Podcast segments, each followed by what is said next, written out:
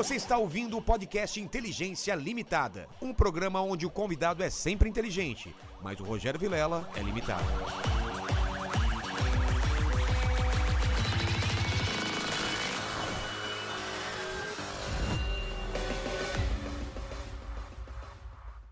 Olá, terráqueos, como é que você tá? Eu sou o Rogério Vilela e está começando mais um Inteligência Limitada, o programa onde você já sabe a limitação da inteligência acontece somente por parte do apresentador que vos fala, porque sempre trago pessoas mais inteligentes, mais interessantes e com a vida muito mais saudável do que a minha e do que a sua, não é? Big Lene. É verdade, hoje eu tô surpreso, assim, tô com um monte de pergunta para fazer pro. Então, é, é legal que a gente não vai, não vai ser, eu acho que não vai ser cobrado uma consulta hoje, né? Ah, espero que não. Espero que não, né? A gente paga em jujuba aqui, tem jujubas. Mas antes de falar com o Márcio, eu queria que você falasse com o pessoal do- da, da, live que tá aí no chat. Como eles participam? É isso aí, galera. Para participar é muito simples. Você pode, você pode mandar um super chat pra gente. Aí tá fixado lá no, no, na na- no, no chat da live, tá? As condições, os valores tal e tudo mais. Você pode participar com um comentário, com uma pergunta, ou até mesmo o JB, né? Que é o nosso jabá. Ah, JB, JB. gostei. Pessoal, pessoal, cara, teve a, a capacidade, eu acho que foram comprados pelo Mandíbula, de falar que a voz dele é mais bonita do que a sua, que eu acho um absurdo. Ah, é impressionante. É impressionante. Olha a diferença. Fala, fala, Mandíbula. Chupa, chupa. Cara, olha a voz do, do Lene, muito mais bonita, uma voz de rádio, de locutor, aí vê... Cara, eu acho que é você que tá comprando isso daí. cara. Conta fatos no argumento. Márcio, obrigado por ter vindo, Imagina, cara. Muito cara. obrigado. Hoje eu, eu tava te falando aqui antes, a gente tem muito papo pra contar, porque eu descobri várias coisas sobre mim que eu fiquei muito assustado e vou mudar de vida. E não é aquele papo que, não é final de ano, ah, vamos mudar de vida. Mas antes de começar a conversar, eu sou um cara interesseiro. Não sei se te avisaram que eu sempre peço presentes inúteis pra colocar no meu cenário aqui. Cara, eu fiquei pensando, né? O que, eu podia trazer de inútil? E eu achei essa camisa, ela é bem inútil, porque ela não Por vai quê? servir em você. É uma camisa. Se não que- for tamanho G, não serve. É uma camisa que vai puxar um assunto aí da gente. Ah, deixa eu ver aqui. Medida certa, olha só. que a, a gente caminhada. caminhava pelo Brasil inteiro. Então a gente ficou, acho que uns 4, 5 anos, tinha caminhada e a galera toda atrás. Então, isso para quem não participou não tem nenhuma utilidade. É, tá Então, aqui, tá aqui na câmera de cima, tá pegando, Lene? Aqui. O Medida Certa foi o, foi o da Globo, né? Foi, foi de 2011 até 2016. Mas ele teve várias edições. Várias Várias edições. edições. Eu lembro de uma do, do Porchat emagrecendo. Pochá, Ronaldo, Zeca, Pô, Renato. foi impressionante do Porchat, hein? Foi. Só que ele voltou agora, né? Tá, tá gordinho de novo. Tá. Pelo menos. É, eu acho que a última vez que eu, Eu acho que encontrei ele, ele, tava. ele ficou gordinho, agora ele tá mais é, mas não, magro de mas não novo. como tava. Como ele Não. tava, ele tava bem inchado, né? O Pochá, desses todos que passaram ali, é, talvez o cara que mais entendeu É. é, a, a, a, a A teoria, proposta. a proposta. E ele, quando quer, ele, ele, Ele volta. ele volta. E ele tem essa facilidade. Mas ele é, ele, é, ele é inteligente, ele é um cara. Foi, Ron- foi bacana. A gente acabou mantendo uma amizade. É, e o Ronaldo, hein? Ronaldo. Esse eu montei uma amizade mais próxima, assim, a gente ficou bem amigo. Cara, eu não conheço Ronaldo. Ah, Mas eu já falei aqui com o Mandíbula, com o Lene. Não dá a impressão que o cara é o cara mais legal do mundo? ele não é dá? gente fina. Porque Aquele você vê a entrevista sorriso, né? dele, o sorriso dele, você quer ser amigo dele, cara. ele é assim mesmo? Ele é, ele é muito generoso, cara, gente fina Incrível, né? demais. É. Agora, no fim do ano, ele promove um torneio de tênis, aí vai todo mundo ali pra casa dele. E ele tá Pô. treinando escondido, quer ganhar. É mesmo? Faz, faz a ponte pra gente trazer ele aqui. Sou muito fã do corintiano. Foi o cara que melhor que eu, que eu vi no campo jogar e Teve uma vez, a gente tava no meio do medida certa, né? E, pô, corintiano, eu sou corintiano e tal, porra. A gente tem um respeito É. pelo cara. né? claro. Não O cara tanto mudou pelo de- que ele fez pela seleção, mas pelo que ele fez É, pro Corinthians. não, ele mudou o Corinthians de patamar, Mudou. né? É. Mudou. E, e aí a gente tava numa academia e tal. E aí vieram falar, pô, você foi incrível no Corinthians e tal. Aí ele olhou pra mim, tá vendo? Eu falei, Meu, você não fez metade que o Birubiru fez. Vai, vai pra esteira, vai pra esteira. Lembra daquela campanha do Birubiru, Pô, é melhor do que o Maradona? Lembra disso, cara? Birubiru Coitado. figuraça. Que Você o- lembra daquilo? Eu não sei se é, se é lenda o lance do Vicente Matheus, que chamava que é verdade, né? É, chama, Lero, contratado um tal de Lero Lero aí pra nós. Mas o, o Ronaldo é um. Porra. Gente superação, né, cara? História de superação.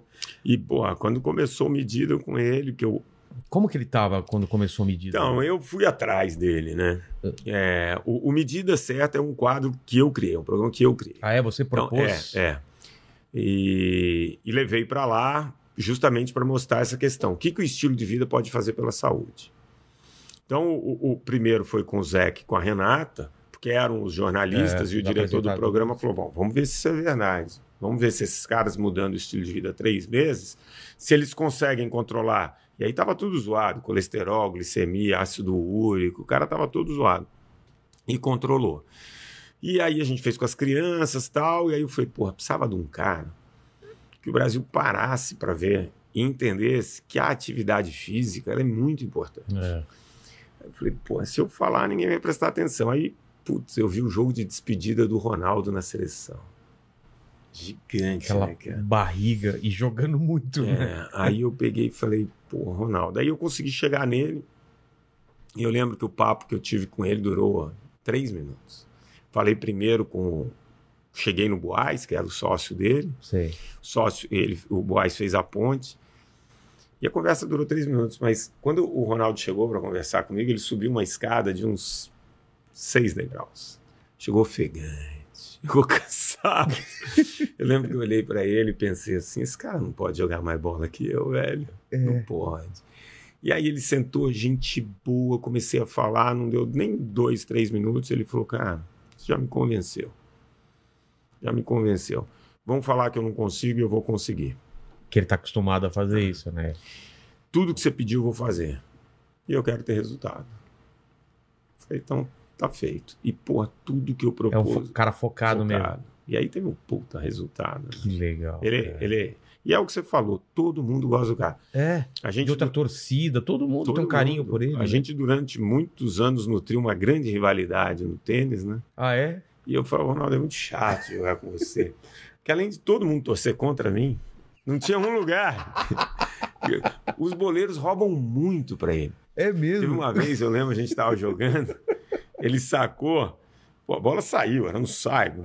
E o boleiro dentro. Aí o Ronaldo olhou pro cara e falou: pô, essa nem eu consigo. Não, menos, né? Não, menos. Caí você. O tanto que a galera gosta do cara, meu. E ele é competitivo? Porra, teve uma vez, a gente tava jogando quente pra caramba. Logo no começo, assim. E, pô, eu não desisto, ele não desiste, dois caras competitivos e muito quente. Aí teve a virada do game, ele olhou pra mim e falou: velho, alguém vai cair morto nessa quadra, porque a gente não desiste. E ele é muito E foram até o final. Meu Deus. Ele é competitivo. É. Mas ele. Ele encara bem, sabe? A coisa. Ele. ele pô, nunca ninguém chega onde ele chegou. É. É, ele encara super bem as derrotas, às vezes ele perde de umas pessoas, assim, o pessoal vem tirar sarro. Ele é de boa. E quando ele ganha, ele faz ali a brincadeira, ele é É, é diferente daquele cara que não sabe perder, É. ou quando ganha, passa do limite. Chatão, né? Meu, ele é competitivo, focado, ele é, ele é um cara especial, meu. E nesse, e nesse projeto com ele foi quanto tempo? Três meses. Três meses. Três Qual meses. que era a meta? Você- Cara, eu falei pra ele, vamos controlar. Quer ver? Eu tenho uma foto aqui, vamos ver Ah, se você eu- tem a foto? Legal que a gente tem uma câmera aqui. que- É, o antes e o depois dele aqui. Cadê o antes e depois daquela. Aqui. Eu vou ter que fazer esse um antes e depois, porque eu tô no meu ápice aqui também. Caramba! Que impressionante É. isso daqui. É. Dá pra ver aí, Lene? Meu.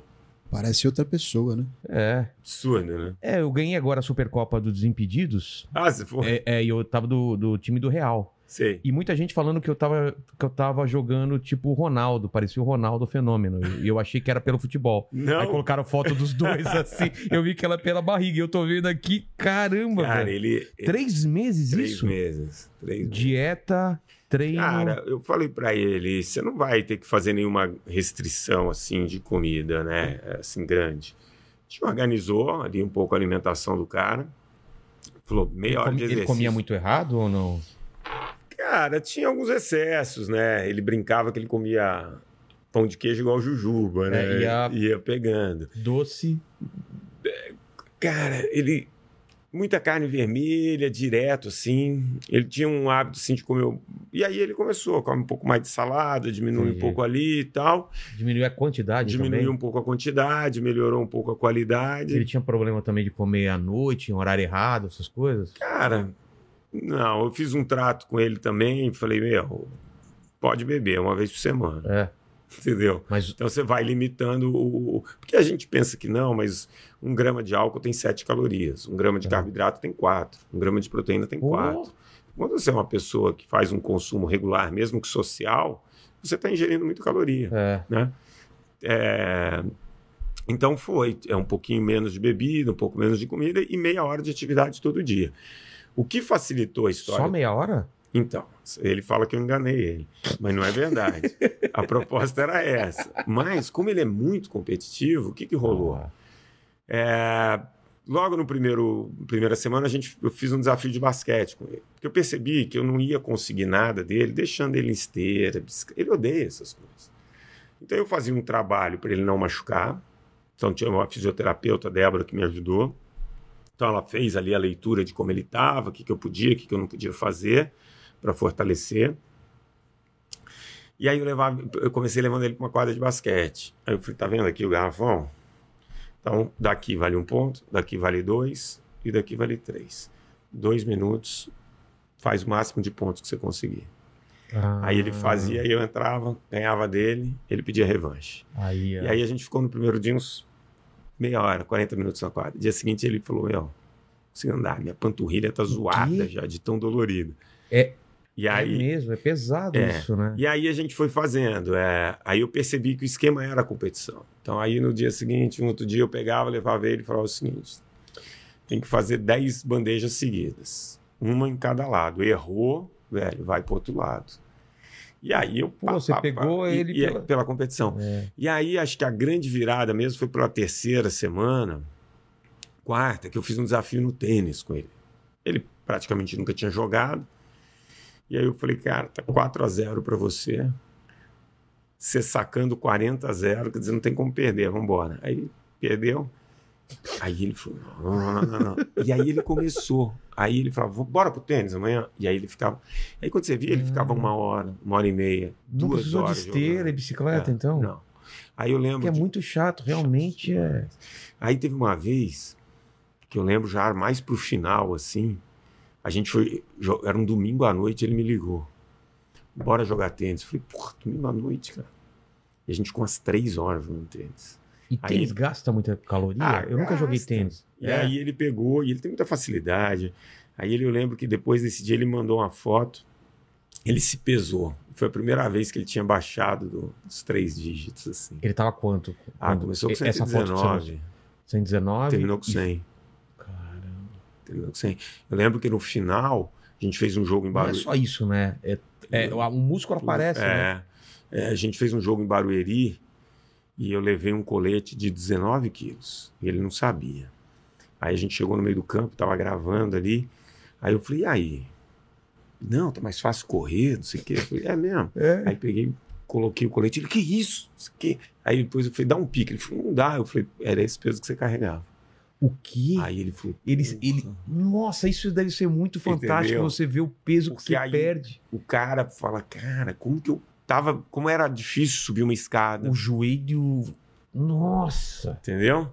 E aí ele realiza, né? O cara fala, pô, tudo que eu fiz aqui. É. Então foi. Foi, foi e, e assim, o, Pô, foi, foi lúdico, né? De uma maneira lúdica foi, você foi fez. o ma- o que eu mais me diverti, isso, com É? certeza. E, e o último dia do programa foi maravilhoso. Porque foi o E dia. a audiência deve ter dado uma Não, audiência foi absurda, né? absurdo.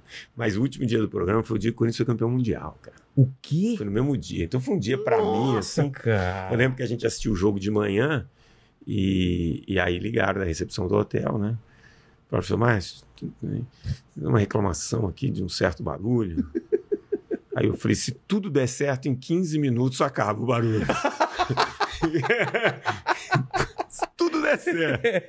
Porque pode ser que não tenha uma prorrogação, uma virada e tal. E, e aí a gente... Pô, foi um dia do caraca, né? Vocês estavam juntos esse É. dia? É. E ele foi engraçado que ele se empolgou. Eu não lembro que hora que foi o jogo. O jogo foi 8 horas da manhã. Foi de manhã o jogo da final do foi. Mundi- Foi de manhã. Nossa, eu não lembrava. Foi bem de manhã. E aí, acabou o jogo, ele falou assim: vou testar minha popularidade. Tava quente pra caramba. Ele virou pro segurança dele e falou: se vira, amigo. Mas vamos jogar futebol. E a gente atravessou ali e no Leblon e foi jogar futebol ali na praia. Cara, Nossa. é jogar com arquibancada, né? Porque a galera chega junto. E você falou de audiência. Eu lembro que era uma época que o pânico estava voando. No domingo? É, a Record estava muito bem.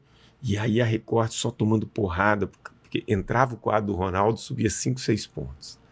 E aí a Record adiantou toda a programação para colocar Avatar.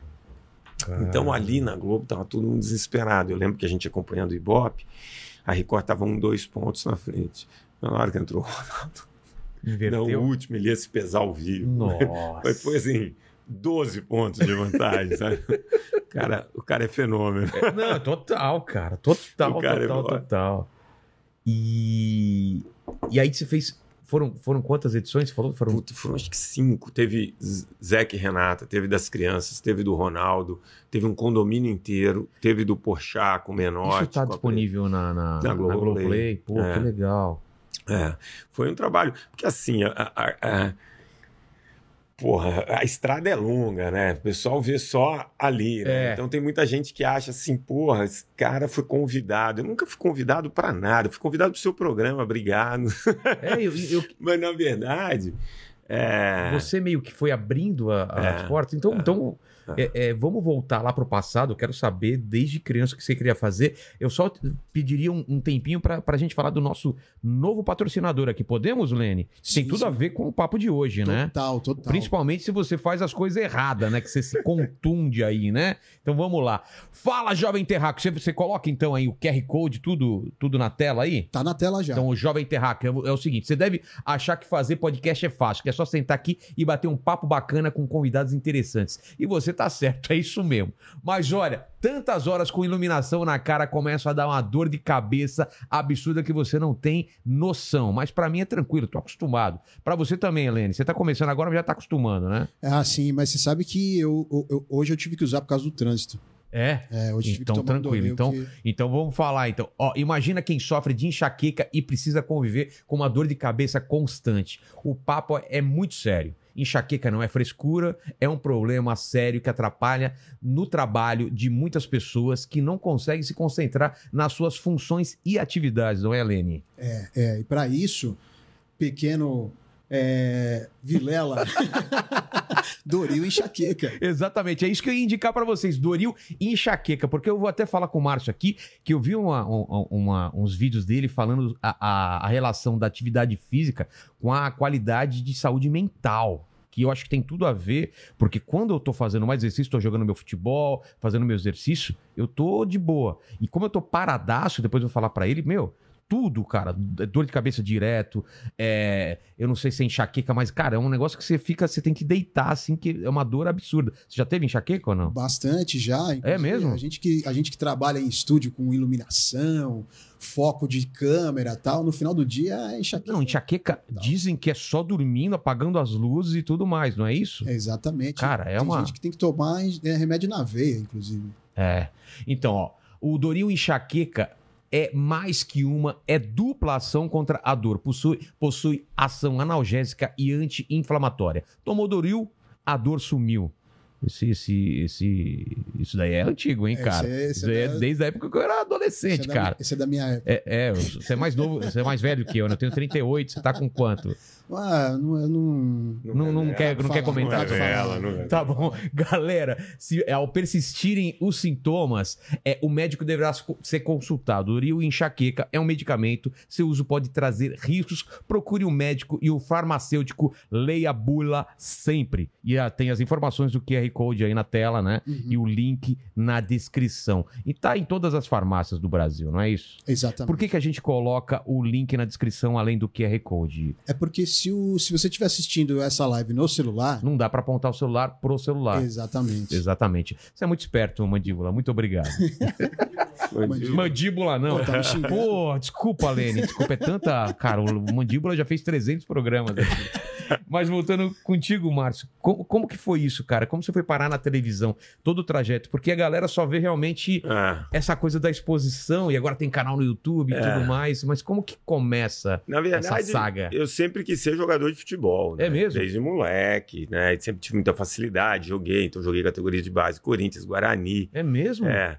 E Eu aí- parei no Santo André, porque eu sou Sério? do ABC, meu, é do pai, ABC? Meu, meu pai jogou no Penapolense. Caraca, E- minha e- família, minha mãe é de Penápolis. Tá zoando, eu nasci em Penápolis. Pô, tô, sério? É, eu, o Gui Pô, Santana conhe- e a Sabrina Sato. Sim, você deve conhecer, então, meu. Eu conheço bem a Sabrina.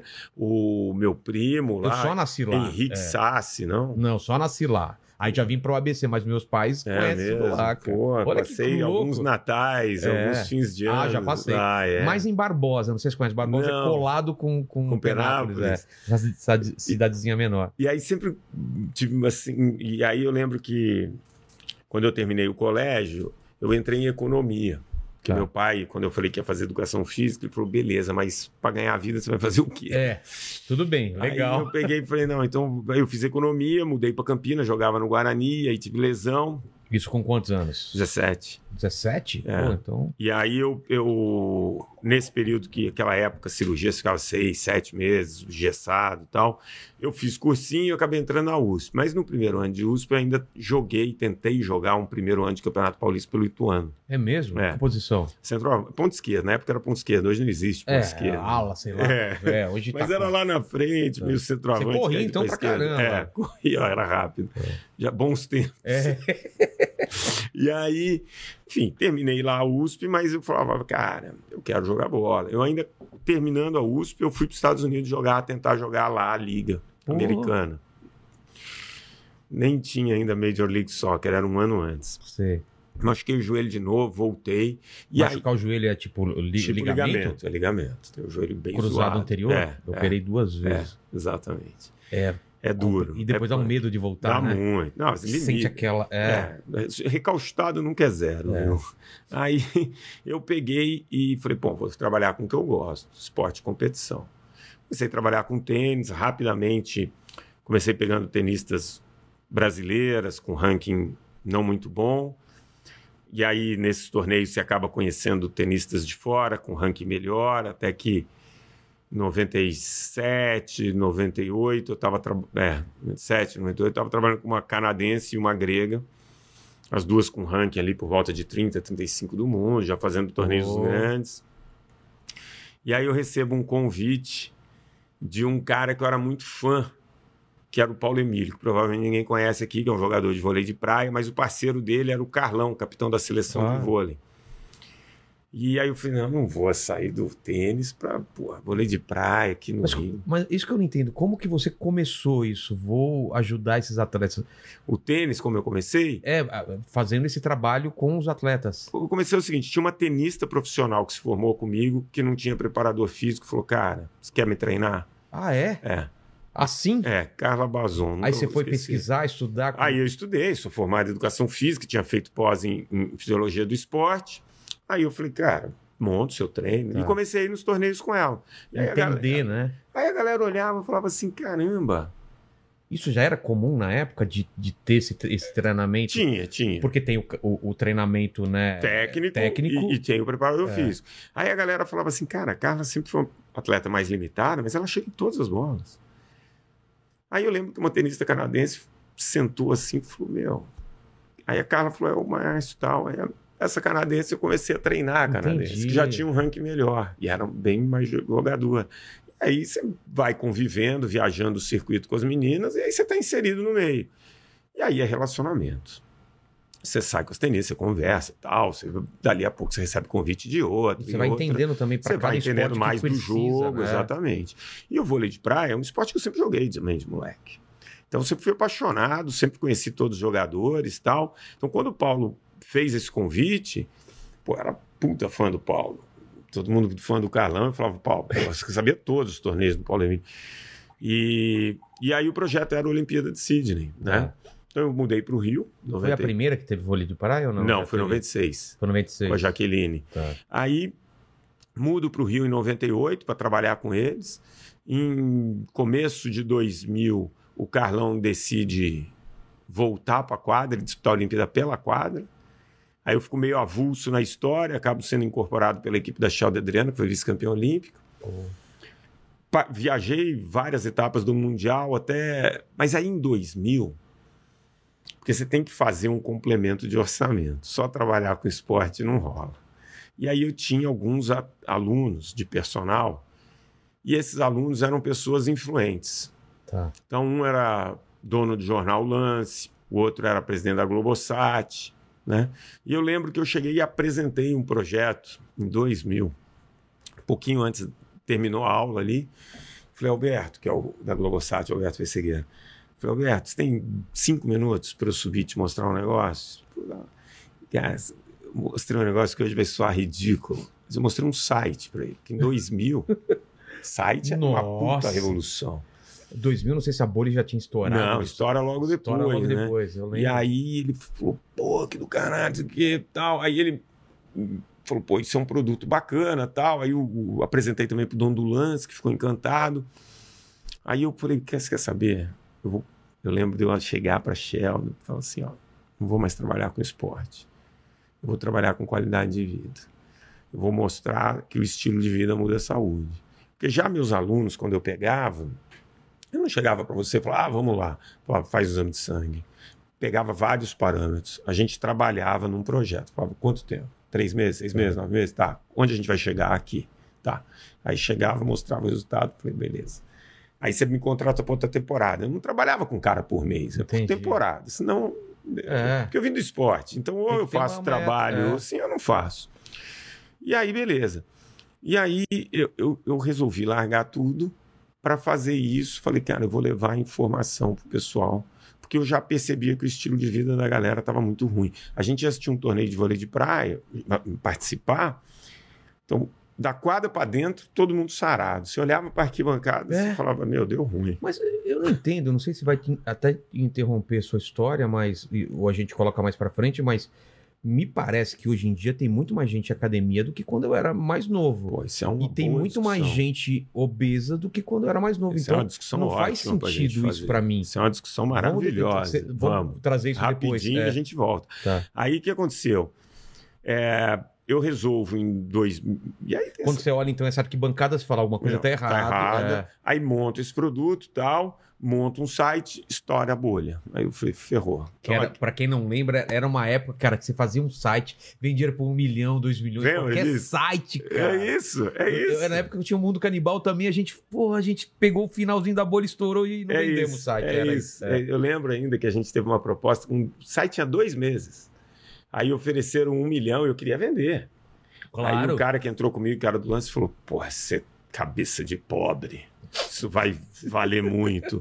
Estourou a bolha, ele falou: É seu. Eu não quero nem minha participação. Exatamente. Eu falei: Que que teve gente que perdeu de dinheiro nisso, comprava qualquer site, cara. Aí, bicho, encontrei um louco aí que, que jogava vôlei de praia, que falou: Velho, faz o seguinte, eu pago os custos por 12 meses. Pra você tentar sobreviver e não ter que voltar para o esporte. Tá. E aí, nesses 12 meses, o que aconteceu? O IG me procurou. Internet grátis. Lembro. Até eu falei pra você antes de começar que eu jogava tênis aqui do lado, É. na casa do ex-presidente do IG. Ah, é? É, o Roberto Simões. E aí, É a época dos grandes portais, os grandes Terra, portais. IG. E o IG era, pô, por causa da internet. gra- Isso, lembra disso? Nossa. E aí o IG, por ser internet grátis, era o portal número um. É. E eles viraram para mim e falaram assim, cara, a gente adorou o seu site. Você quer ser toda a área de saúde do IG? A gente não paga nada, mas a nossa área comercial vai vender bastante você Oh. tem uma porcentagem dessa publicidade. Fechou. E aí um dos pres... o IG tinha dois presidentes, um outro era o Matinas Suzuki, grande jornalista. Matinas vira para mim e falou: "Vou te dar um conselho. Ocupa o espaço em várias outras mídias. Não fique só na internet. Vai para rádio, vai para revista, vai para não sei Ele o quê." falou isso? Falou isso. Porque é uma área onde não tem ninguém e você vai ser a grande referência. Eu Não lembro. tinha mesmo na época? Não, Tô não tentando tinha. lembrar. Tinha, assim, era um vácuo, porque você pensar o Nuno Cobra, o Nuno Cobra foi preparador do Senna, mas ele nunca foi um cara que ocupou espaço em É, mídia, dando não. orientação e nada. Não. E aí eu peguei e montei uma revista, cara. Puta cara louco. Como assim? Montou uma Montei do zero? Do zero. Com uma editora por trás? Não. Que Eu terceirizava. E aí, o que, que eu fiz? O Matinas falou: revista é uma roubada. Você precisa ter uma distribuição diferenciada. Aí eu consegui chegar na VASP, que estava quebrando no finalzinho da VASP, e eles não tinham revista de bordo. Aí eu falei, cara, eu faço para vocês a revista de bordo na ponte aérea, só de tema de saúde, incluo uma ou duas páginas que vocês queiram, mas a publicidade é minha, mas eu entrego de graça a revista. Aí os caras fechou. Eles estavam Você falidos. conseguia fechar essa conta? Você... Fechava, porque publicidade, imagina, filé mignon, né? Você tá É, pra- anunciando pra... Putz. E aí eu conseguia vender. Era um puta desespero, né? Mas isso que eu ia falar, você fazia tudo, você tinha fazia pra vender? Imagina. Você aprendeu a fazer tudo. Fazia ah, tudo. então. Eu que fazia área comercial, é. Pô, todos os meus projetos, assim, Só levantar aqui um pouquinho o microfone. É uma, era. Meu, juro, eu fazia ah, 90 tentativas de venda. Nossa, aí você contratava diagramador, Isso, design, isso. tudo. Eu lembro que o Pessegueiro, que, eu- que esse cara que eu falo, Alberto, que é presidente da Eu sei porque eu já editei revista, porque eu tô falando. É tô falando, duro. Eu sei como que é um trabalho. E aí ele me ensinou, ele falou, ó, coloca tudo no chão, ele me ensinou como que para ver se estava bem diagramadinho É. e tal. E aí eu terceirizava algumas coisas e fazia. Aí foi, foi, foi. VASP quebrou. Falei, cara, ferrou agora para mim. Mas eu ganhava já um dinheiro na revista, já ganhava um dinheiro no site. Aí eu peguei e fui falar com a Varig, que estava no processo de quebrar. Eu pegava o pessoal em falência, falava, é lá que eu é vou. lá que eu vou. Aí consegui uma reunião, falei, cara, voo internacional só executivo e primeira. Eu distribuo a revista. O cara falou, beleza. Aí, eu, aí é que vai o passo para TV. Ele falou, só que tem um porém. A gente tem uma TVzinha. Naquela época não era monitor individual. 2002, 2003, você tinha aquela TV. É, aquela TV. Aí ele virou para mim e falou: Você não consegue fazer aqueles vídeos de boas-vindas e tal Sim. pra gente? Você vê como a Varig estava quebrada. Nossa. Aí eu falei: Consigo. Desde que eu colhe uma dica de saúde no começo, uma no meio do voo e uma no final. Ele falou: Fechado. Aí eu falei: Você me dá o direito a ter um apoio? Aí ele falou: Dou. Aí eu vou no IG, falo com o cara: Olha. Você quer aparecer com Nossa. Super IG, que era a internet Claro. turbinada, que era um público segmentado. Pô, pra onde você vai anunciar? Eu falei, só primeira classe executivo. O cara falou, Nossa. quero. Então eles bancavam, eu fazia o vídeo, aí hoje foi a primeira aparição minha em vídeo. Caramba, uma coisa foi ligando, Foi ligando na outra. outra. E aí, quando foi 2004, começo de 2005, eu ligo pro Pessegueiro e falo, pô, me marca uma reunião no GNT. Ele falou, o que você quer no GNT? Aí eu falei, pô, falar de saúde. Ele falou, pô, isso é coisa do Sport TV 2. Aí eu falei, não, isso é estilo de vida. Ele falou, você vai ter que convencer a diretora. E ela é casca grossa, velho. Ele marcou a reunião, eu fui lá. Ela falou, ah, tem um espaço aqui que chama Armazém 41. São 10 minutos de programa. Segunda é um, terça é um. Tem uma vaga na quarta. E aí é o seguinte: você fica seis meses. Se ele for bem, você fica mais seis. Se ele for muito bem, vai transformar em programa de grade. Falei, porra, tô dentro. Ela falou, só que tem um problema, não tenho dinheiro para fazer. Aí eu falei, e aí? Ela falou, você custa tanto, você tem que fazer com tal produtora. Se você conseguir o dinheiro, a gente faz. Meu. Puta que pariu. Aí consegui um patrocínio de um dos caras que jogava tênis aqui do lado. Tá. Que na época ele era presidente da Sul América. Aí eu falei, pô, eu vou estar lá. Ele, pô, aí ele me apresentou o diretor de marketing, o vice-presidente de marketing, que estava lançando um produto para a empresa. Aí ele falou: Você não quer ser o garoto propaganda da empresa? Eu falei: Quero. Aí ele falou: Então vamos fazer. Eu falei: Tudo bem, mas para eu fazer isso, aí eu já embuti o preço da produtora Entendi. e aí eu consegui ter os seis primeiros meses. E aí o programa foi bem. Criei a marca Bem-Estar, foi super bem. Fomos para o segundo semestre, fizemos, fiz a mesma articulação. E o programa ficou entre os melhores ali e virou programa de grade. E aí, em 2006, eu viro apresentador do GNT do programa Bem-Estar. Aí eu já não precisava pôr dinheiro. Entendi. Eu já ganhava. Aí era contratado. Aí já era contratado, de 2006 a 2010. Em 2010 eu sou mandado embora, no começo do ano. Por quê? Programa bombando. Eu vou num evento, encontro o pessegueiro, tá- a, mulher dele fazia esse evento. Aí ele, pô, ele é meu amigo de jogar vôlei de praia começo da década de 90. Aí ele fala pra mim, pô, o bem-estar acabou, né? Eu falei, como assim? Eu não tô sabendo. Ele falou, ninguém te avisou. Nossa, você ficou sabendo assim? Aí ele ficou muito sem graça e ele falou: vamos jogar tênis à noite a gente conversa. Aí eu fui jogar tênis à noite com ele e ele falou: cara, acabou, disse que não tá dando audiência e tal. Mas isso não era a razão, né? Eu mostrei pra ele que tinha audiência. Eu lembro que ele falou: eu não sei onde você arrumou esse bop, mas não diz quem é, porque eu vou ter que mandar embora. E, mas tinha outros problemas ali de, de relacionamento no GNT. E, e aí, enfim, respeito à decisão, estratégia lá da, da antiga diretora. Ela queria fazer um programa, eu queria fazer outro. Era tudo muito fake lá, né? Então, por exemplo, eu pegava você, falava assim: olha, você tá fudido, vamos fazer isso, isso, isso. Aí a gente fingia que você fazia, eu voltava no mesmo dia, como se tivesse passado um tempo, ó, como você tá Ah, legal. Pra facilitar Isso, a é, gravação. eu tinha pouco dinheiro É. e tal. E eu propus para ela um modelo de programa que era um acompanhamento em 13 semanas, que era medida certa. Exatamente. Aí eu ouvi que eu não entendia nada de televisão, que aquilo não ia dar certo, que, que me mandaram embora. Nisso eu recebo um convite da Record. Só que a Record queria que eu fizesse é, programa de manhã. E eu queria o Domingo Espetacular. Um quadro lá. Para fazer esse. Aí eles falaram, cara, isso nunca dá certo no domingo. E aí, porra, na época eu já era colunista da época. O presidente da editora na época, que hoje é do Infoglobo, que hoje é da Sistema Globo de Rádio, que é o Fred, vira para mim e fala: Porra, eu acredito nisso.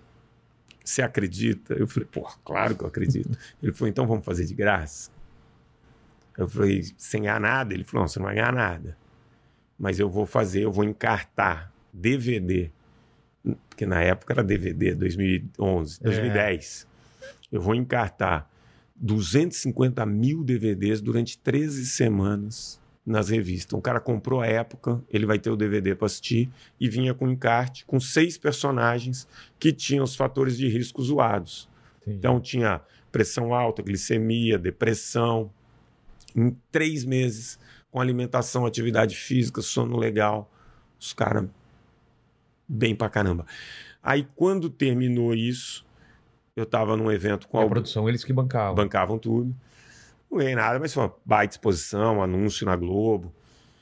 Aí quando, quando acabou isso, o Alberto, que é esse presidente da Globosat, vira para mim e fala assim: pô, a diretora do GNT vai ser trocada, você não quer apresentar o projeto lá? Falei, poxa, Alberto, eu queria apresentar esse projeto no Fantástico. Aí ele riu, falou que é chance zero, mas você quer perder seu tempo, vai lá. E aí eu lembro, era dia 25 de janeiro, era feriado em São Paulo, em 2011. Me chamaram, eu fui até o Rio, peguei a ponte aérea para ter uma reunião com, com o diretor. E ele me recebeu. É, você que é o Márcio? Falei, sou.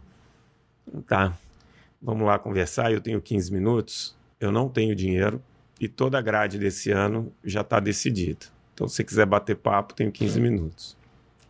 Animador. né? Aí cheguei, tinha feito a lição de casa, sabia que ele era vascaíno, comecei a falar do Vasco, comecei a falar do... Ainda bem que não- o Vasco não estava na tava situação de tá hoje. agora. E aí passou 5, 10 minutos, ele falou, tá, mas e aí, você não vai me apresentar nada? Eu falei, ah, não vamos perder nosso tempo, né? Se não tem chance. Aí ele falou, não, apresenta. Aí eu peguei, falei, ele achou muito interessante. Pô, mas 13 semanas, cara.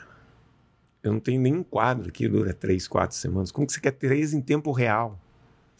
Mas é muito desafiador, mas não sei. Te ligo. Sabe quando você faz peneira em time, quando você é moleque, o cara fala te liga, ele nem pegou seu telefone? Sei. Foi mais ou menos assim. Falei, vai me ligar, acabou.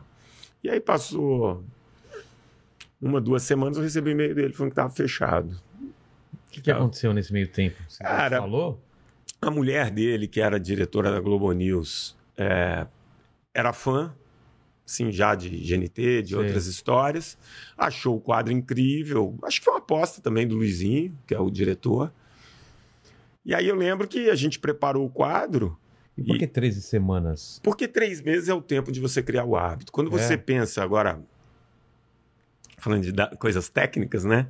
É, dentro do cérebro, você tem uma área que chama hipocampo. E, e- e se você pega o ser humano, 80, 85% de tudo que a gente faz todos os dias é automatizado. Você não tem que pensar para fazer. Você não tem que pensar para beber água, você não tem que pensar para andar. Pra dirigir, Pra, exato, para amarrar um sapato, né? Então, tudo. respirar. Isso. Oi- mais de 80, mas vamos pegar 80%, tudo que você faz no dia é automatizado. Para você criar um novo hábito, para começar a, a ter esse hábito automatizado, com sinapse também? De... é, você vai criando. Vai criando isso, novas, isso, novas exato. né? Você precisa de, num espaço de 90 dias, repetir essa tarefa pelo menos 70 vezes. Por isso que eu falo das cinco vezes na semana, mesmo que seja pouco tempo. Mas repete a tarefa. O lance de repetir Sim, você só cria o hábito repetindo a tarefa. Você não vai criar o hábito de alguma coisa sem repetir a tarefa. faz sentido. cara. Então, mudança de estilo de vida, ela parte de você começar de uma coisa muito simples que você consiga repetir. E aí o cérebro, ele, ele, ele sente falta daquilo depois que você Isso. para. E à medida que você vai repetindo uma tarefa simples, ela vai ficando mais fácil, você Claro. consegue aumentar a intensidade, o tempo de duração. Então, a, a base do E o medida começo sempre é muito difícil, é né? muito difícil. Então, se você propõe uma coisa acima do seu limite, você desiste. É. Vou te dar um dado aqui. É, 90 dias, pega aqui todo mundo que se matricula numa academia. 90 dias depois, 60% não volta. O quê? 60, isso é dado da Associação Brasileira de Academia. Então, o que acontece? É, é- é uma mudança muito grande no seu, no- nos seus hábitos você ir na academia. E aquilo vai se perdendo. É. Então, às vezes, é mais fácil você começar com tá, uma coisa simples. Você tem casa, você mora num prédio, subir escada. Depois a gente pode contar aqui do caso do Emílio Surita, do Pânico, Ah, é? Que é meu grande case de sucesso, assim, além de ser um baita amigo. Então, a, a ideia dos 90 dias era essa, por isso 13 semanas. 90 dias são 13 semanas. Tá.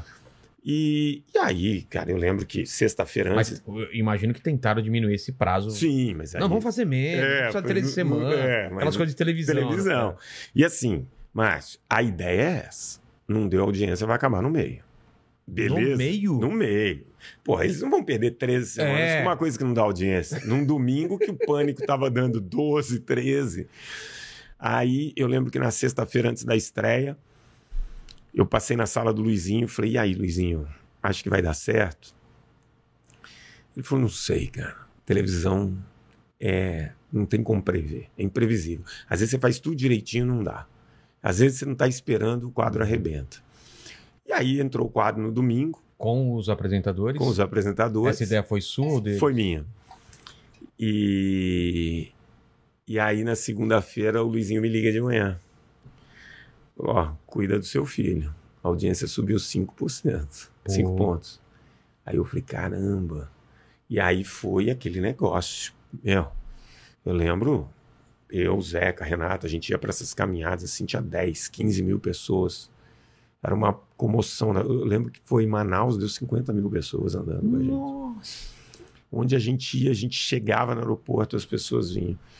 Foi uma loucura. E o último episódio, que era o resultado ao vivo, eu lembro que no domingo eu fui almoçar com o Zeca ali perto da Globo, as pessoas parando, a gente fala, e me chamavam. E aí? Eu, aí eu falava, cara, a gente vai medir ao vivo. Não, mentira, você já sabe. Eu falei, eu sei, mas não posso falar.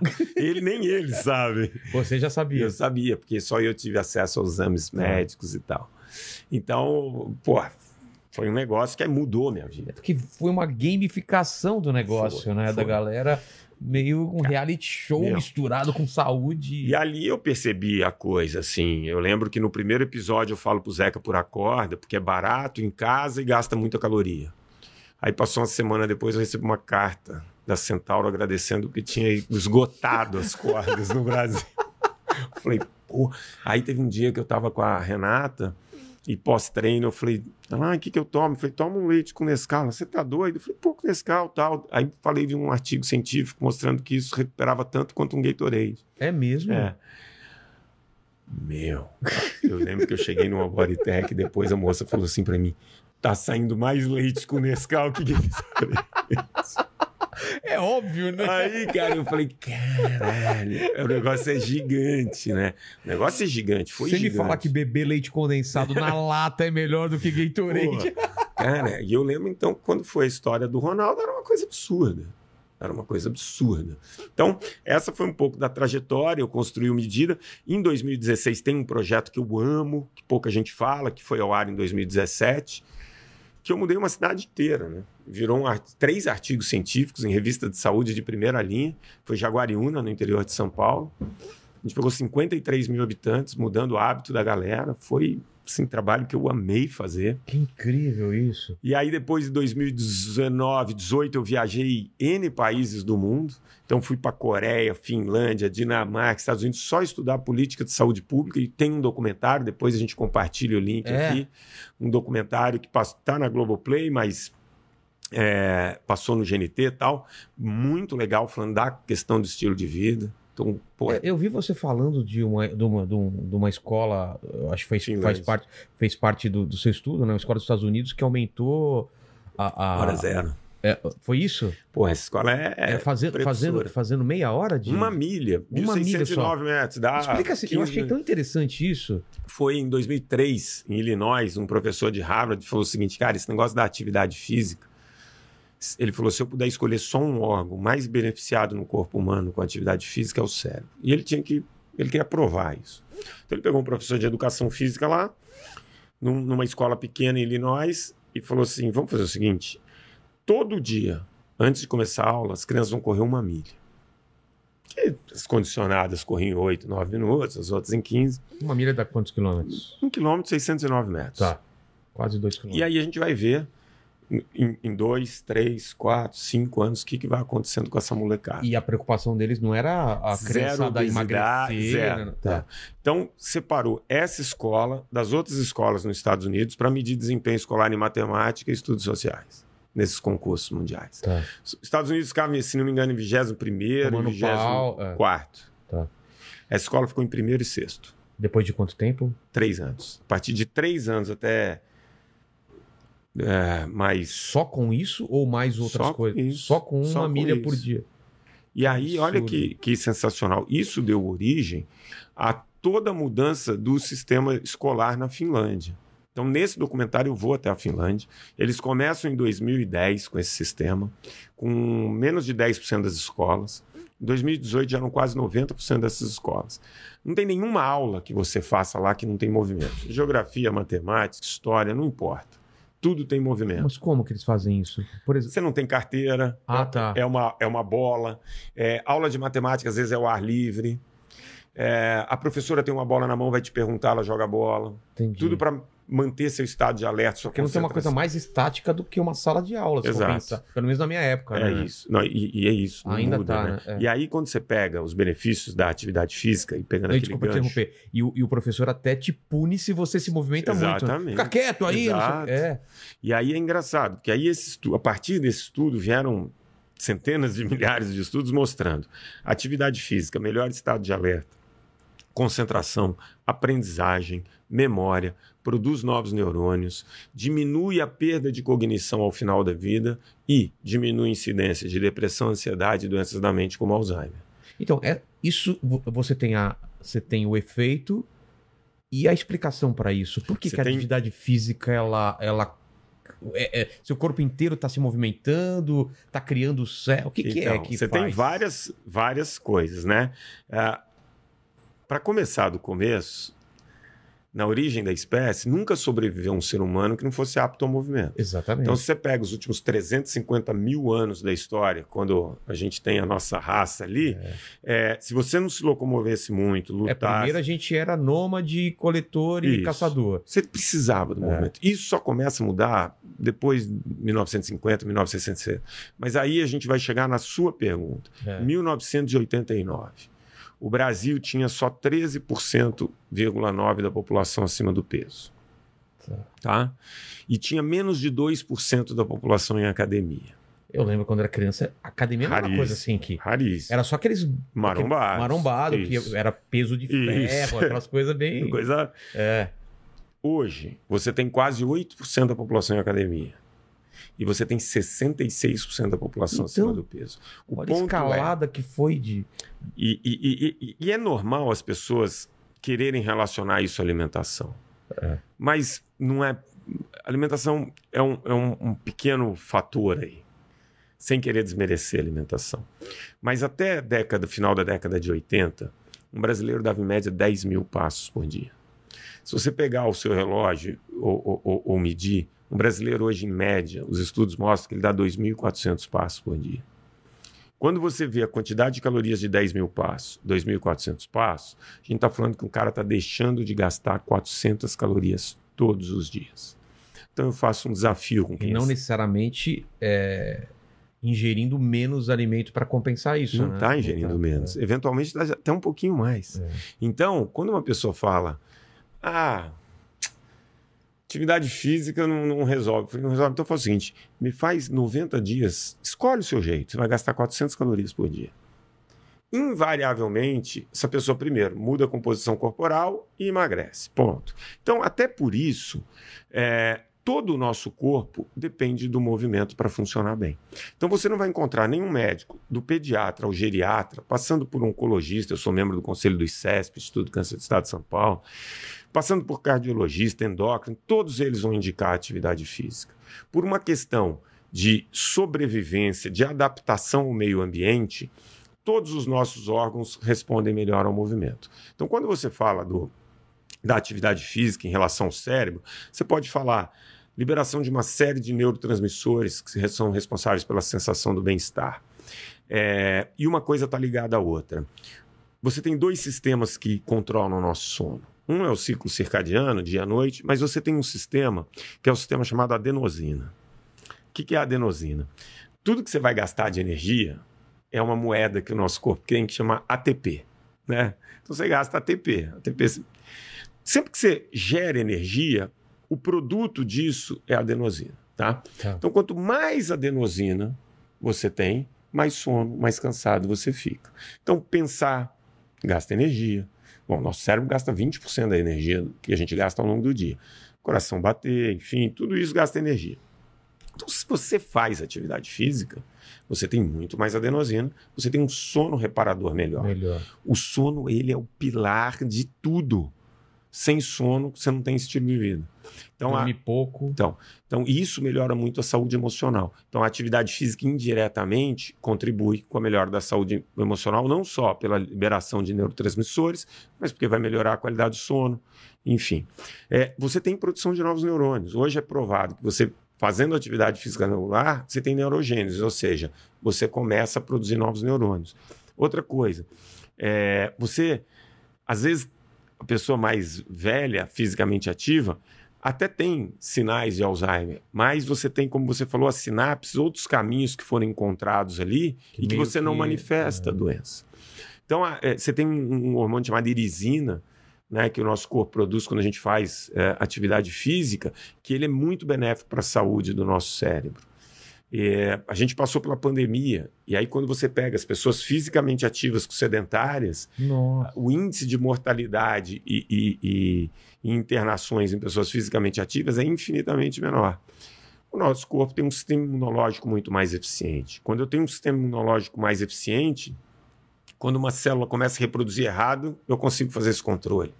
Então, hoje a gente sabe que uma das causas, das maiores causas de câncer, para vários tipos de câncer, é o sedentarismo. Ah, é? É.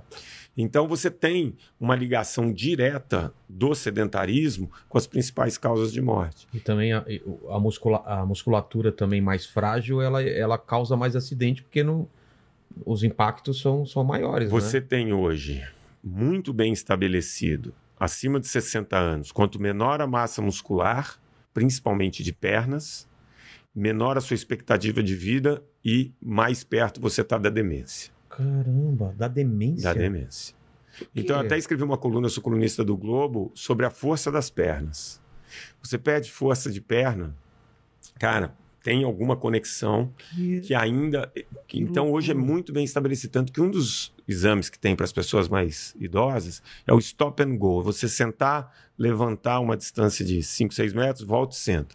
Quanto mais tempo você e, e mais você precisa de ajuda nesse trajeto, menor é a sua expectativa de vida. E é engraçado que um dos países que eu fui foi a Coreia do Sul e conversei com um ex-ministro que montou o programa de qualidade de vida lá. E ele fala que tudo foi baseado em cima do movimento, porque na década de 70 eles perceberam que as pessoas que moravam no alto da colina viviam mais e gastavam muito menos em saúde. E aí eles começaram uma série de estudos estimulando a atividade física. Então, o movimento ele é fundamental. alimentação, importantíssima. O sono é a base dos dois. Só para você ter uma ideia.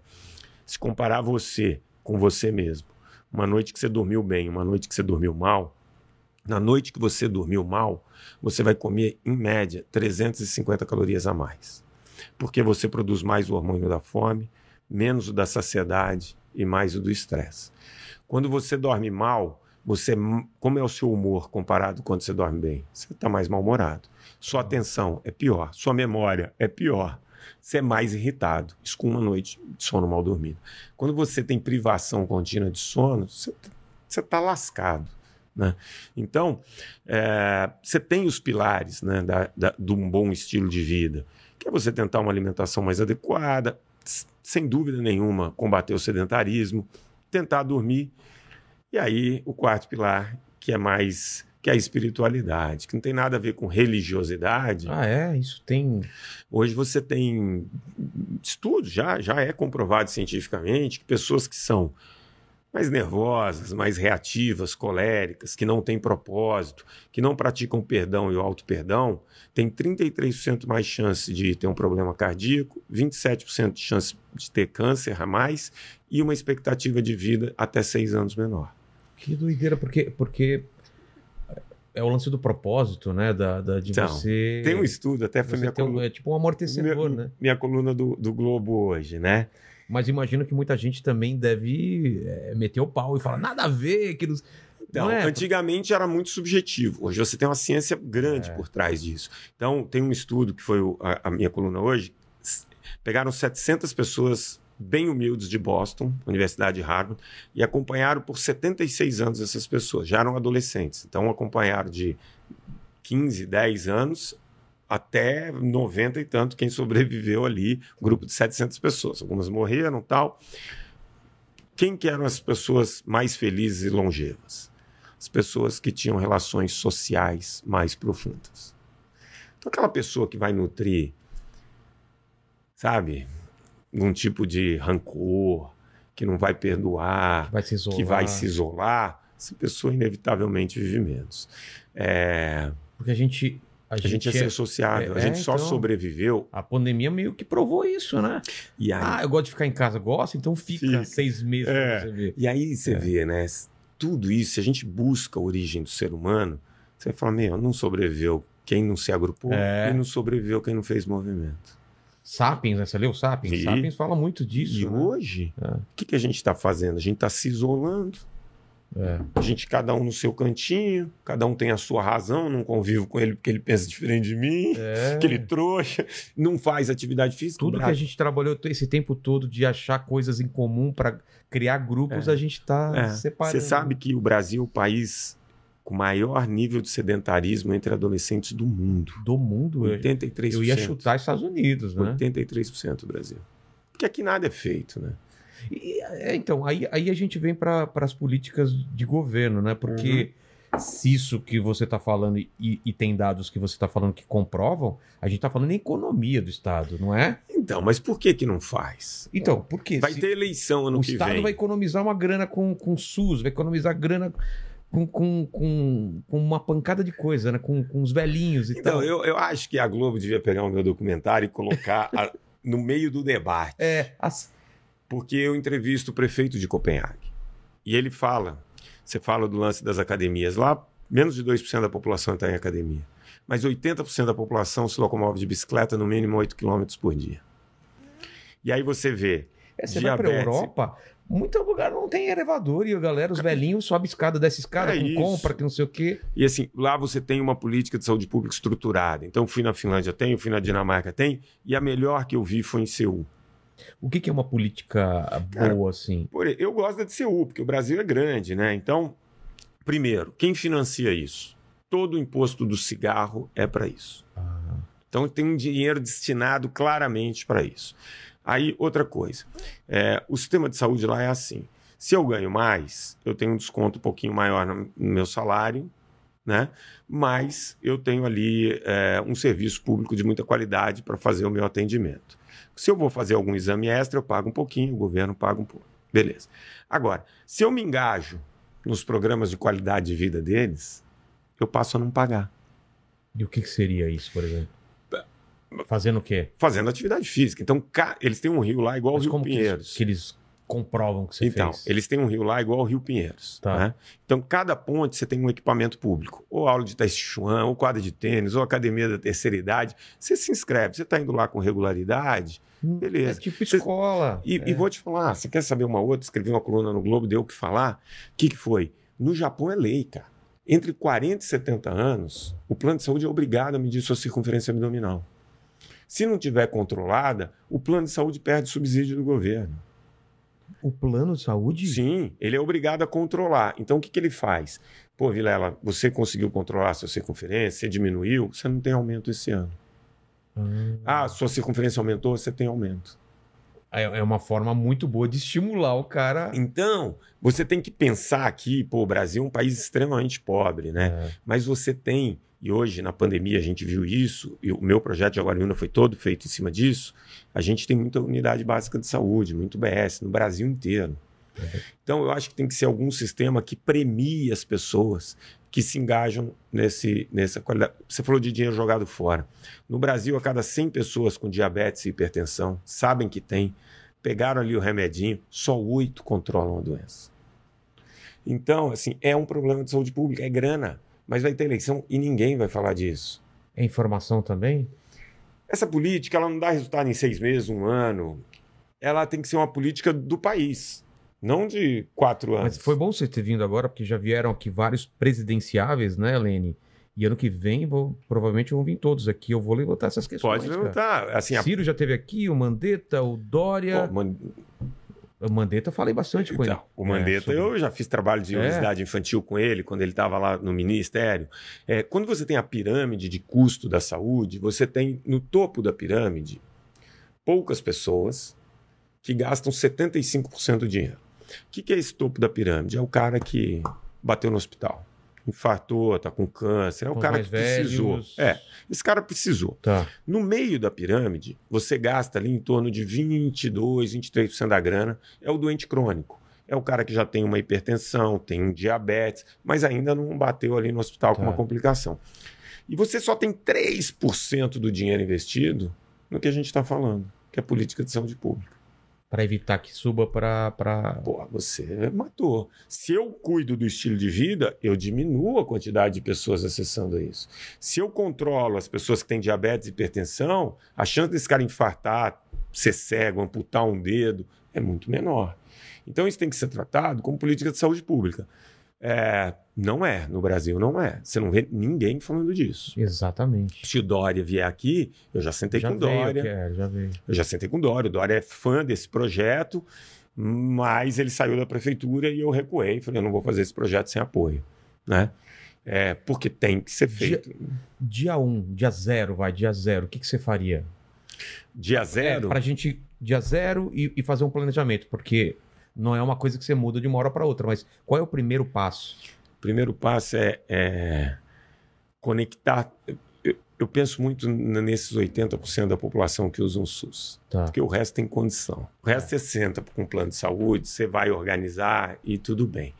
Pega essa galera, que todo mundo vai em SUS ou tem condição, de- tem que ter um cadastro único. cara. Primeiro, passo zero, eu preciso saber quem está lá. Eu preciso saber a situação desse cara.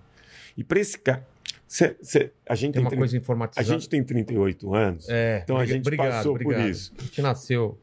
Mesmo Quem tem ano. 38 anos, faz a conta aí pra mim que eu esqueci.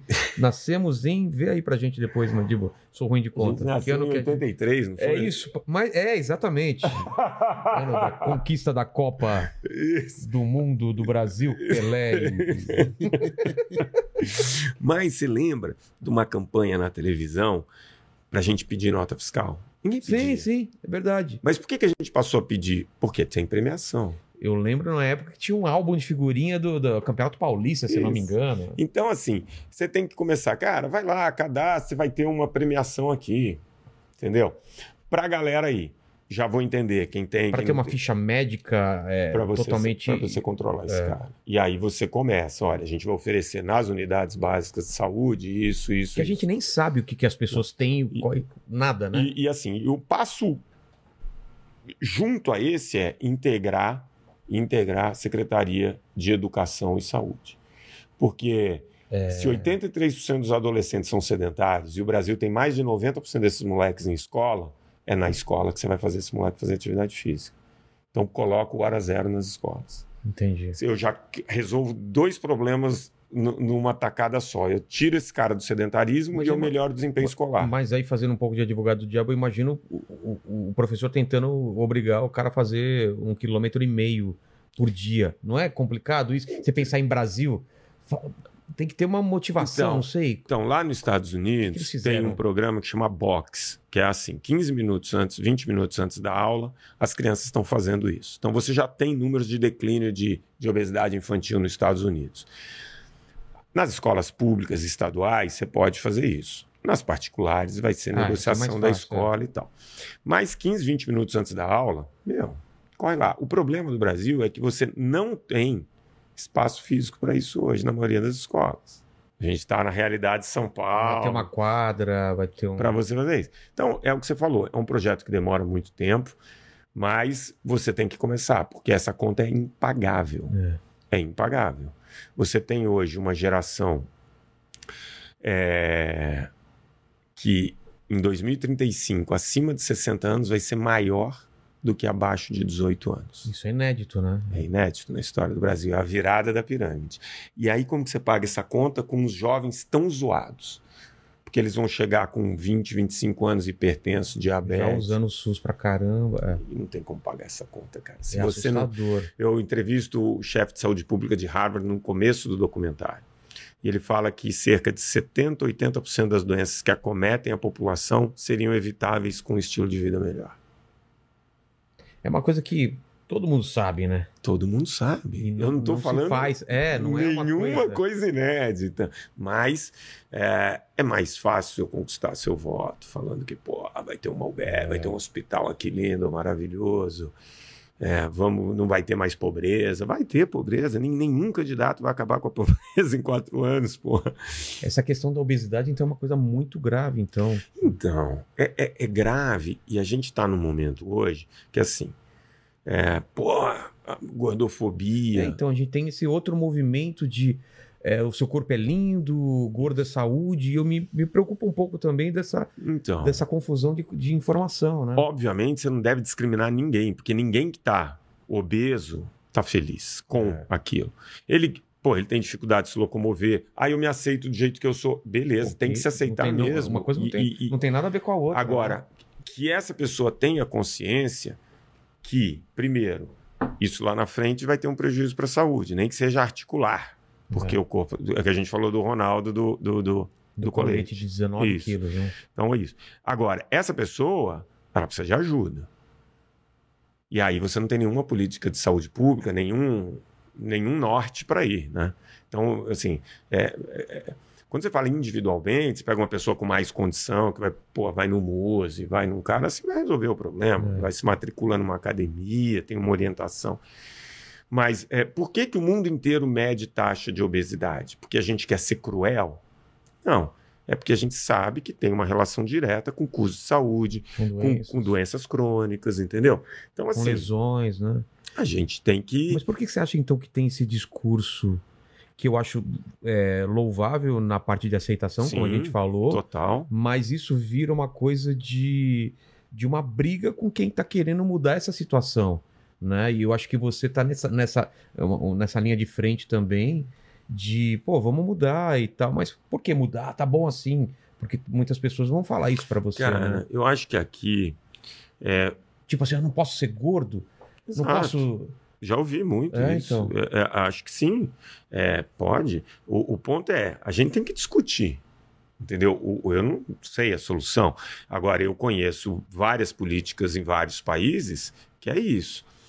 Você falou, pô, a gente tem a mesma idade, a gente se cuida tal, é, E a gente ainda faz parte de uma geração que comia melhor, muito né? melhor, que brincava na rua, É. né?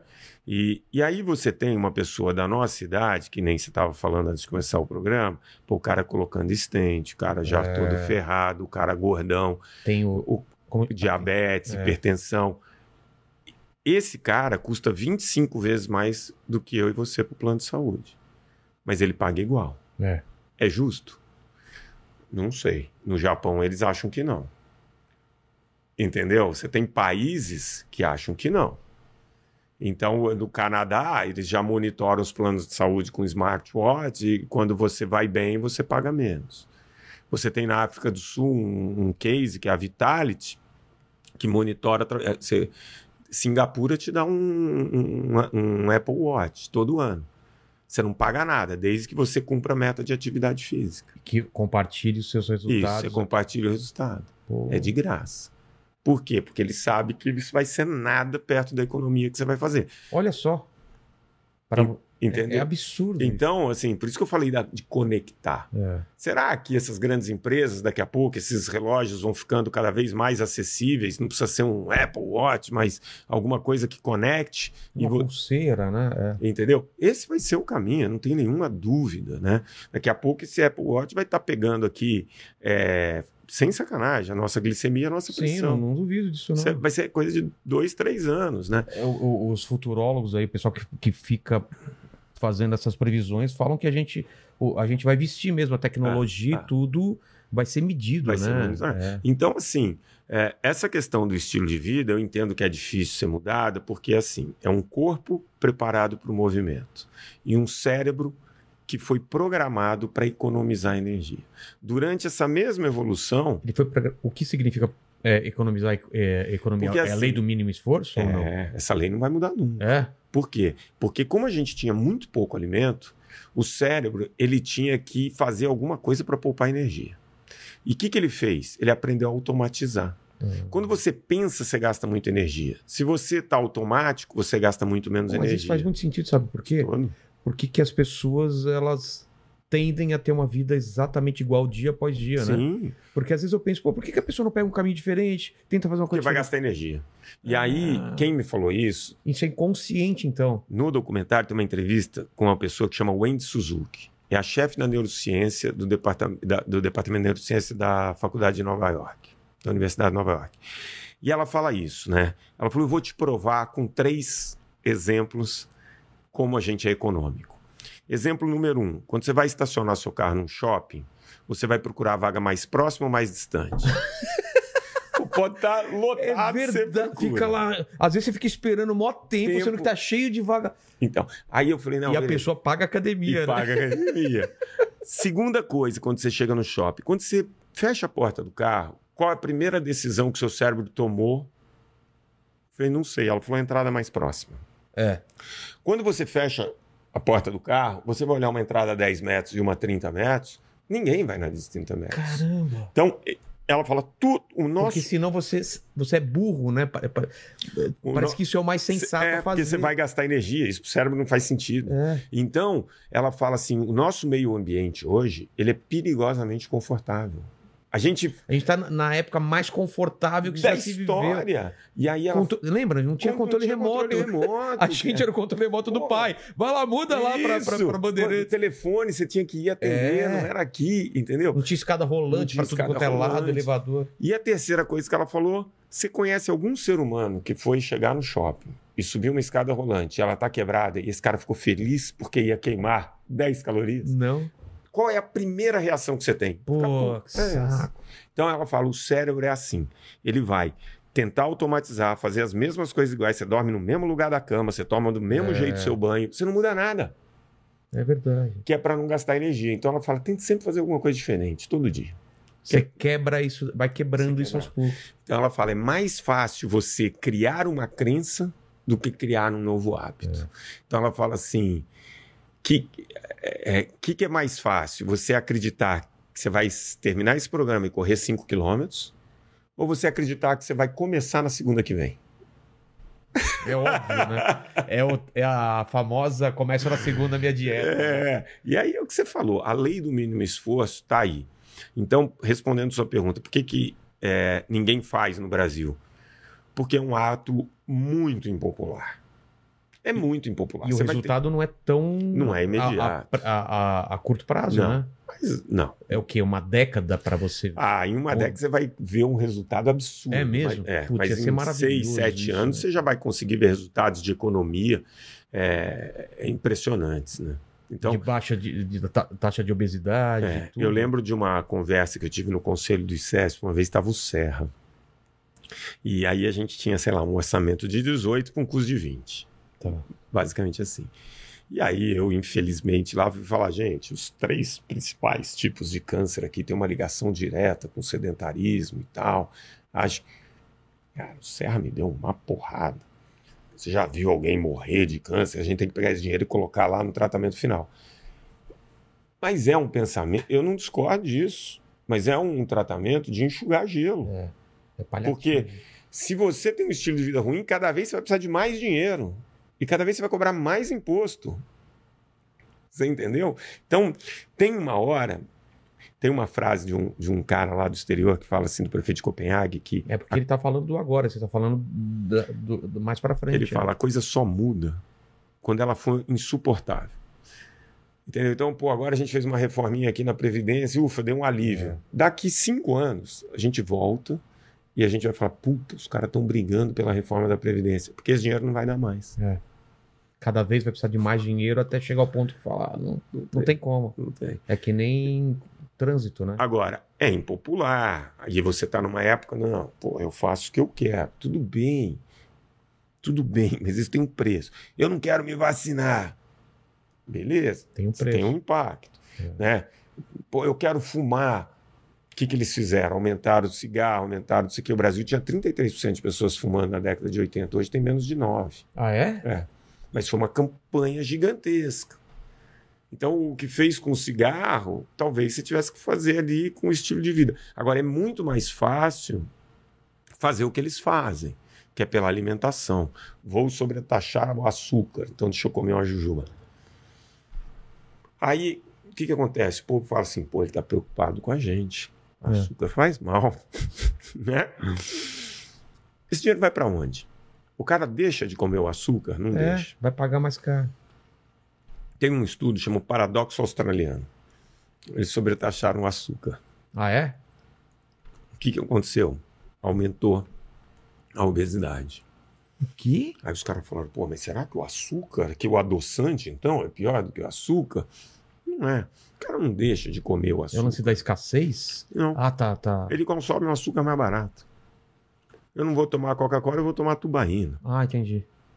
Mas continua. E tem até mais. E quem tem um, um poder aquisitivo maior, significa nada. É. Agora, quem sofre é quem tem menos dinheiro. Então você tem que dar educação pro cara.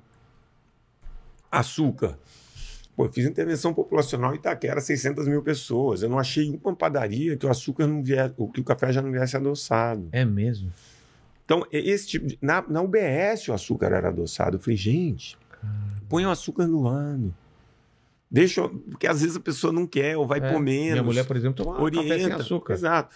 Então, é- é esse tipo de trabalho, 70% do açúcar que a gente consome, a gente adiciona.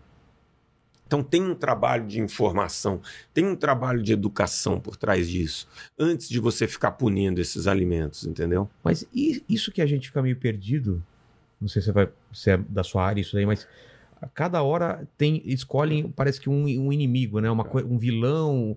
Isso aqui é veneno, isso aqui é veneno. Então a gente fica meio perdido. Exato. O ovo às vezes é, não é, o bacon, O leite. porco, o leite. E em relação vai. a isso, como que a gente faz para saber o Cara, que pode e o que não pode? eu falo- É o excesso só? É o excesso, né? E assim, quando você pega, para não ter erro, eu gostei muito do que uma, uma mulher que cuida da alimentação na Coreia falou para mim. Ela falou: para não ter erro, você tem ali 75% da sua alimentação de comida de verdade. É. Então, arroz, feijão, legume, fruta, verdura, O peixe, Cauê Moura carne. perdeu muito peso. Ele falou que só come comida de verdade. Nada que é. Como que é? que chama manufatura. Não, é, É, industriali- industrializado. É, industrializado, sim. O que eles falam ultraprocessado, O que, que né? é ultraprocessado? É um. É um alimento que tem, basicamente, no mínimo, é, tem mais do que cinco daqueles nomes que você não consegue nem. aromatizante, não Isso, sei o quê. né? você- É, é, a do- Mas, assim, a indústria, cara. Eu, eu sou um cara, assim, que tento ver o, o problema não só por um, por um lado. A gente depende da indústria para alimentar 8 bilhões de pessoas. é a impossível indústria. só ter coisas fresquinhas e do dia para alimentar todo Isso. mundo. A indústria, ela não é nossa inimiga. Eu acho importante ter esse ativismo justamente para quê? Para que a indústria melhore a qualidade do alimento. Então hoje você vê esse movimento. Você vê o Nescau com menos açúcar, você vê o não Sim. sei o quê. Não, Então, antigamente não tinha nem indicação da, da composição dos não alimentos. tinha. Hoje em dia você olha Você e fala, ah, olha, tem glúten, não isso. tem, não sei o quê. Então eu acho É. que passa por isso. A indústria está passando por um processo de melhorar também a qualidade do alimento, né? E é assim. E, e esse lance desses alimentos que, que ora são é, proibidos ou Não são pode ser proibido, né? Que nem eu falo, por leite. o leite? Se o leite fosse esse veneno todo, ninguém estava aqui para contar a história. Não tinha um mineiro, eu sou mineiro vivo para contar a história, entendeu? Ah, o ovo, agora o ovo é herói. O ovo agora, pô, tá bombando, o ovo tá em alta. Cara, Carne vermelha, por exemplo. Então, tem. Agora tá. De novo é legal comer carne É, vermelha. exato. Então, assim, é moderado. Você sabe que o excesso de carne vermelha, principalmente a carne vermelha bem, bem passada, ela tem uma relação com o aumento de um outro tipo de câncer, Ah, é? como o de Ela, intestino. ela bem passada? É, sabe aquela crostinha? Porque o problema é. é, é É, é uma. Quando você deixa queimar, né? Pra mim não tem problema que eu gosto dela É. quase sangrando, assim. Você quase... cria uma proteína ali que em excesso, aí a gente está falando em excesso, Ah, tá. ela pode é, aumentar a chance de você ter câncer de intestino. Mas o que, que a gente sabe mesmo da alimentação? Poucas coisas. Primeiro, que fibra é fundamental. Fruta, legume, verdura, cereal integral. Quem consome fibra, expecta- com quem não consome, É, o que, que a fibra faz no nosso corpo? Ajuda no controle do colesterol, ajuda no controle da glicemia. Ela é o alimento para as bactérias boas do intestino, então Ah, fibra tá. é um alimento pré-biótico. Fibra não tem tantas calorias e tem muitos nutrientes, muitos minerais, muitas vitaminas. Quando você consome mais fibra, você tem mais saciedade, seu trânsito intestinal funciona melhor. Então, por diversas razões, um bom consumo de fibra é fundamental. Então isso é fato. É fato. Hidratar. Dois terços do nosso corpo é água. Você toma pouca água, o que que acontece? Todas as funções do seu corpo dependem de água para acontecer, desde a quebra de gordura, qualquer uma delas. É. Quando você começa a ficar desidratado, você tem essas funções feitas com mais dificuldade. Então você precisa de um corpo bem hidratado. Terceira coisa, Nossa, minha mulher toda hora me enche o saco pra para tomar beber água. água. Eu também Aí um tio dela morreu água. afogado, eu falei, tá Tá vendo? Bebeu muita água. Ela não gosta muito dessa É, piada, essa mas... piada foi boa. Outra coisa. Sal, açúcar e gordura em excesso Sal, por exemplo, é uma coisa que eu não...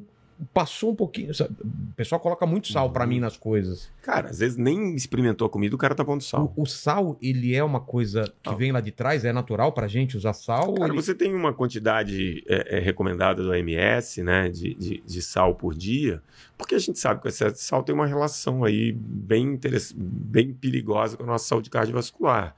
Então, você consumir sal em excesso, não, tem porquê. E o, e o açúcar, não sei se... E o açúcar, você tem uma quantidade ok que você pode comer, mas o açúcar em excesso E é o caloria açúcar, vazia. e o açúcar ele não existia até muito pouco tempo aí, né? Ele não existia.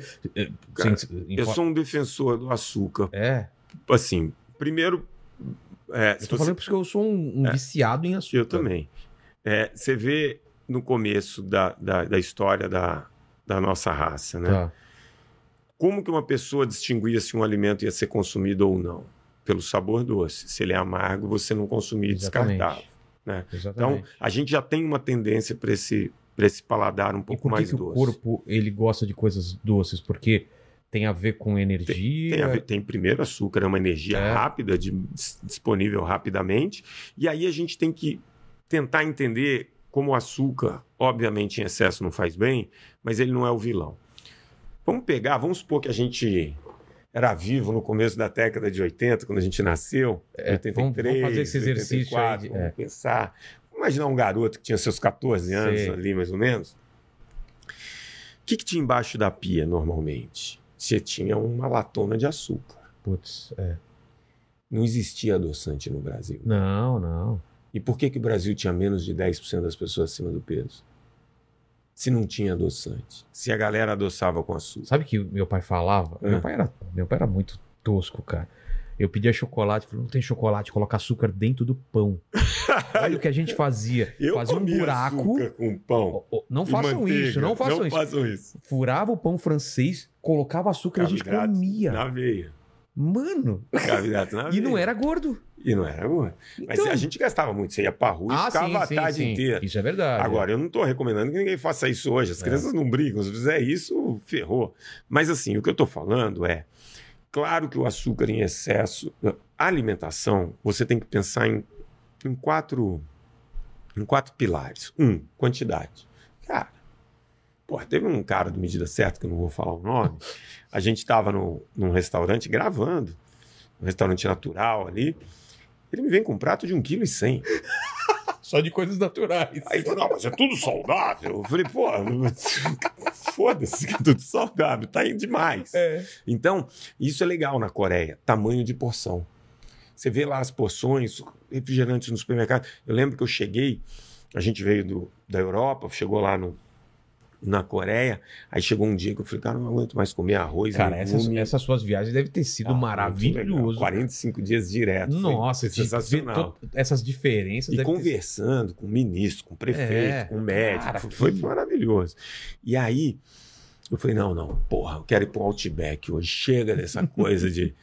Porra, cheguei lá, falei, quero uma costelinha. Aí veio uma costelinha. Mesmo no Outback também eu- veio menos. Porque lá é lei o tamanho das Nossa, porções. Porque Outback é costela. Porra, é costela. Nossa! É. Aí eu lembro que a gente pediu um cheesecake. Porra, a gente estava nos Estados Unidos, o che- o cheesecake da Cheesecake Factory, um dava para a equipe. E aí, então, a quantidade é importante. A qualidade é fundamental. Né?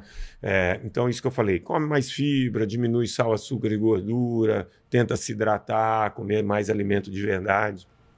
Terceira regrinha: adequação, amigo. Cara, a gente tem a mesma altura, o mesmo tamanho. Um cara é sedentário e outro cara faz atividade física o dia inteiro. Os dois não podem comer a mesma coisa. É. Então, adequar o seu estilo de vida é importante. Então, quando a gente falou que o brasileiro está andando 400, está gastando 400 calorias a menos, talvez ele devesse estar comendo 400 a menos para adequar, Claro. né? Por isso que a gente paga essa conta. E a quarta regra, essa é um pouco mais complicada, a gente chama de harmonização, que é você ter um pouco de proteína, um pouco de carboidrato, um pouco de gordura, porque todos os nutrientes são importantes. Basicamente é isso. Agora, você já tem políticas de saúde pública, por exemplo, nos Estados Unidos, onde eles construíram o MyPlate, que eles ensinam a população a montar um prato, saber o que é uma proteína e tal. Enfim, tem que pensar um pouco nisso, É porque, populacionalmente. porque no dia a dia, né? Vamos pensar, vai, para você fazer em casa. Você coloca um arroz, feijão, Tá bom. uma, Uma um proteína. ovo. Essa cultura brasileira é boa. E É uma boa? salada, é ótima. É mesmo? Porque qual é o prato? Você que viajou pra caramba, quais o arroz com feijão e ovo da, dos outros países? O que, que é? Pô, dia olha, dia. olha só da Coreia. É a...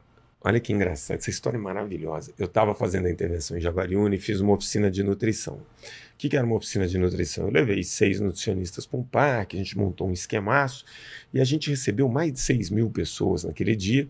As pessoas passavam por cada uma das estações para receber informações de nutrição. Terminou, a gente ficava hospedado no hotel chamado Jaguari e tinha uma feijoada deliciosa no sábado. Aí eu cheguei, peguei meu pratinho, meti um arroz branco, feijãozinho. Aí vem a mulher e fala para mim: Ah, tá lá, isso é uma farsa. E eu vou levar no humor, né? Aí eu falei: Eu sei, mas fala baixo, que agora eu tô tentando convencer a cidade. Não estou brincando. Você tá comendo arroz branco. Arroz branco da barriga, dá diabetes, não sei quem engorda, papapá. Isso é uma responsabilidade sua. Eu não discuto nessa hora. Fui lá, comi minha feijoada. O pessoal brinca que eu sou o Zezinho do número. Comecei a pesquisar. Brasil. Um brasileiro consome, em média, 42 quilos de arroz por ano. Ô, louco, é muita coisa. Aí eu fui ver o coreano. Nossa. 120 quilos, em média. Os caras comem de arroz no café da manhã. No café da No manhã, café né? da manhã. Aí eu é o mesmo tipo de arroz? É, ou é, é o mesmo tipo de arroz. Aí olha que louco.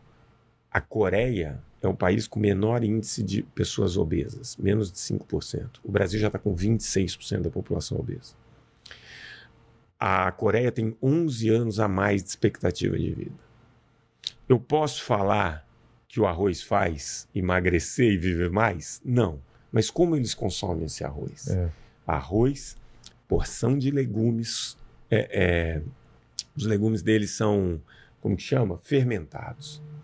O que, que é fermentado? Eles então, deixam. o fedor do cara. É, É? é, mas é, é, hoje a gente sabe que a fermentação faz aparecer bactérias boas, né?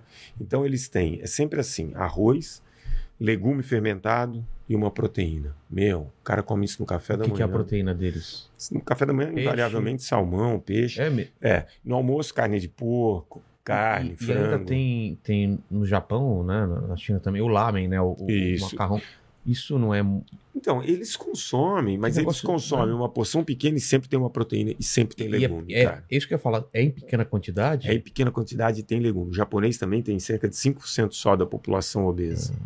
Então, assim, é, você vai, por exemplo, é, eu, eu- adorei. E na Europa? Então, eu adorei ir para Copenhague, porque estava na onda aqui que pão e glúten eram proibidos. É. Eu quero que você almoce lá e o prato venha sem pão. O pão faz parte. Faz parte. Lá eles O não que, que têm eles fazem? Eles pegam o pão É e. um pão, normalmente vem uma salada, tudo bem, é um pão gostoso pra caramba, ma- mais integral e tal. E aí vem sempre uma proteína dentro desse pão e uma salada. Dentro do pão? Tipo, É. Mas não é um sanduíche. É um Ele é sanduíche. É um sanduíche com salmão ou com frango. Mas eles não comem como sanduíche, eles comem com garfo e faca. É, é muito louco, cara. E, E a assim, refeição. E eles comem é, a quantidade de, de, de, de trigo que eles consomem é três vezes mais que a do brasileiro. Então. Agora, pessoal, mas pensa só, é um pedaço de pão, mas ele tem a salada, ele tem a, o legume, ele tem a proteína dele, é um prato equilibradinho. O café da manhã deles legal, eles jantam, mas o almoço deles sempre tem E pão. o que? Uma água? Uma. É, por exemplo, eu lembro que você é corintiano, Sou. tava aquele épico Campeonato Paulista 2018 que a gente ganhou nos pênaltis Nossa. dentro do Allianz. Maravilhoso. E pô, eu tava triste. Carilli, né? Foi- Carilli. Eu tava triste, a gente tinha perdido o primeiro jogo. Falei, ah, não vai ter chance. E eu tava na Finlândia. Eu falei, tem o fuso horário, o jogo ia ser tarde, né? No horário de lá.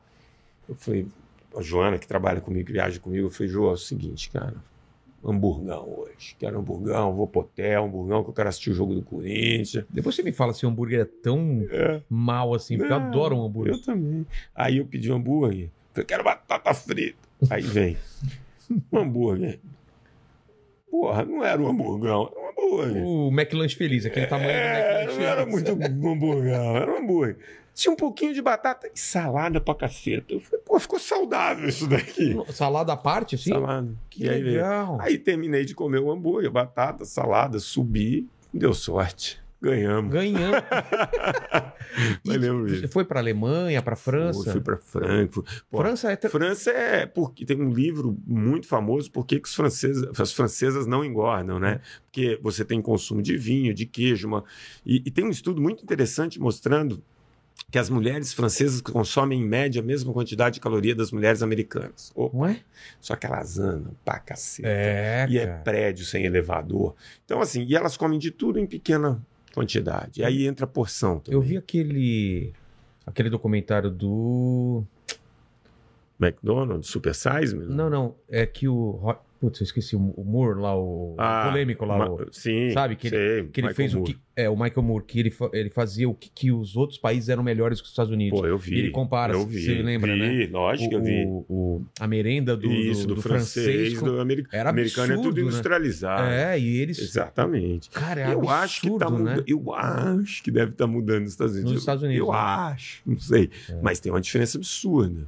Nossa, e tinha Da um, qualidade um chefe francês que preparava o. o- Então, mas olha que louco. Eu peguei a Fabiana Benatti, é uma nutricionista lá da Unicamp. chefe francês na França, é óbvio. O cara é a impressão que. Nossa, o chefe francês, né? Cara, É a você... mesma coisa. Nossa, viu, viu francês Sim. aqui. Não, mas eu tô na França, né? E, e- e essa nutricionista lá da, da- que escreveu o artigo científico comigo, ela da Unicamp, eu falei, Fabi, a gente vai para as escolas municipais e estaduais de Aguariúna. Vamos ver, as me- vamos ver a refeição que é servida. A gente tem carta branca aqui Eu não faço prefeito. ideia do que, que servem hoje. Aí ela virou pra mim e falou: Márcio, a gente foi. Não tem nada pra mudar. Tá ótimo. É Aí eu mesmo? falei: sério, cara, aqui em São Paulo, arroz, feijão, salada. Pô, na minha época era proteína. salsicha, com tudo com salsicha, lembra? É, lembro. Era arroz com salsicha, macarrão com salsicha. É lógico, Que tudo com suco. salsicha. Pô, Era eu, que suco, não? eu era? voltava dos treinos e fazia miojo com salsicha e ovo. Então é bom. Meu, é. Não dá pra criticar aqui em São Ó, Paulo. Que Não, maravilha. Que a, a nossa tendência é querer chegar nessas intervenções populacionais e eu sempre falo, gente, não vamos fazer terra arrasada. Quanto mais a gente aproveitar do que funciona, melhor. Claro, claro. Não vamos reinventar a roda. Se está funcionando, deixa. A gente precisa entregar resultado. Né? Então, isso é o que eu sempre falo para a equipe. E aí a Fabi falou, falou, meu, agora quando você ia nas escolas particulares, molecada só no salgadinho, só na Coxinha, Coca-Cola, é. só no... E eu ia. Agora, um outro assunto que é polêmico, assim como a gordofobia, é o lance do veganismo, né? Do, do- Puta, isso daí Isso é complicado, né? Porque tem uma discussão se o esporte de, de alto rendimento se afeta você ser vegano, se dá pra ser vegano, se dá pra ser saudável, é, cortando a carne ou, ou os derivados. Você tem estudo sobre isso? Como Tem que muito estudo sobre isso. Eu até entrevistei a Leluglio, que é uma defensora aí do veganismo. é? O nosso corpo é preparado para ter ausência desses. Nosso corpo foi preparado para comer carne também, É. né? É, você pode ser saudável sendo vegano? Sem dúvida nenhuma. Sem dúvida nenhuma. Você precisa, invariavelmente, de uma suplementação, no mínimo, de B12, né? É, B12 vitamina B12. que, porque tem, que tem na carne? tem na carne. E, o que, e onde mais? Cara, Não vai ter veganismo vai ficar. vai ter. hum, você não vai conseguir via alimentação conseguir essa dose. Tá. Agora, proteína, você vai ter que comer maior volume de alimento para conseguir aquela quantidade de proteína. Então, você quer ser vegano? Procura um nutricionista, cara, porque senão você vai engordar. É mesmo? Vai, porque o que, que vai acontecer? Para você, ou você vai perder massa muscular. Porque para você ter o aporte de proteína e uma série de coisas, você vai precisar aumentar o volume dessa sua alimentação. E o vegano, invariavelmente, ele parte por carboidrato. É. Porque ele está evitando a proteína. A maioria das verdade. fontes de proteína são fontes de proteína animal. E as proteínas vegetais, como lentilha, feijão, enfim, soja, você vai precisar de um volume bem maior. Então, uma orientação de um nutricionista vai ser fundamental se você optar por um tipo de alimentação como esse.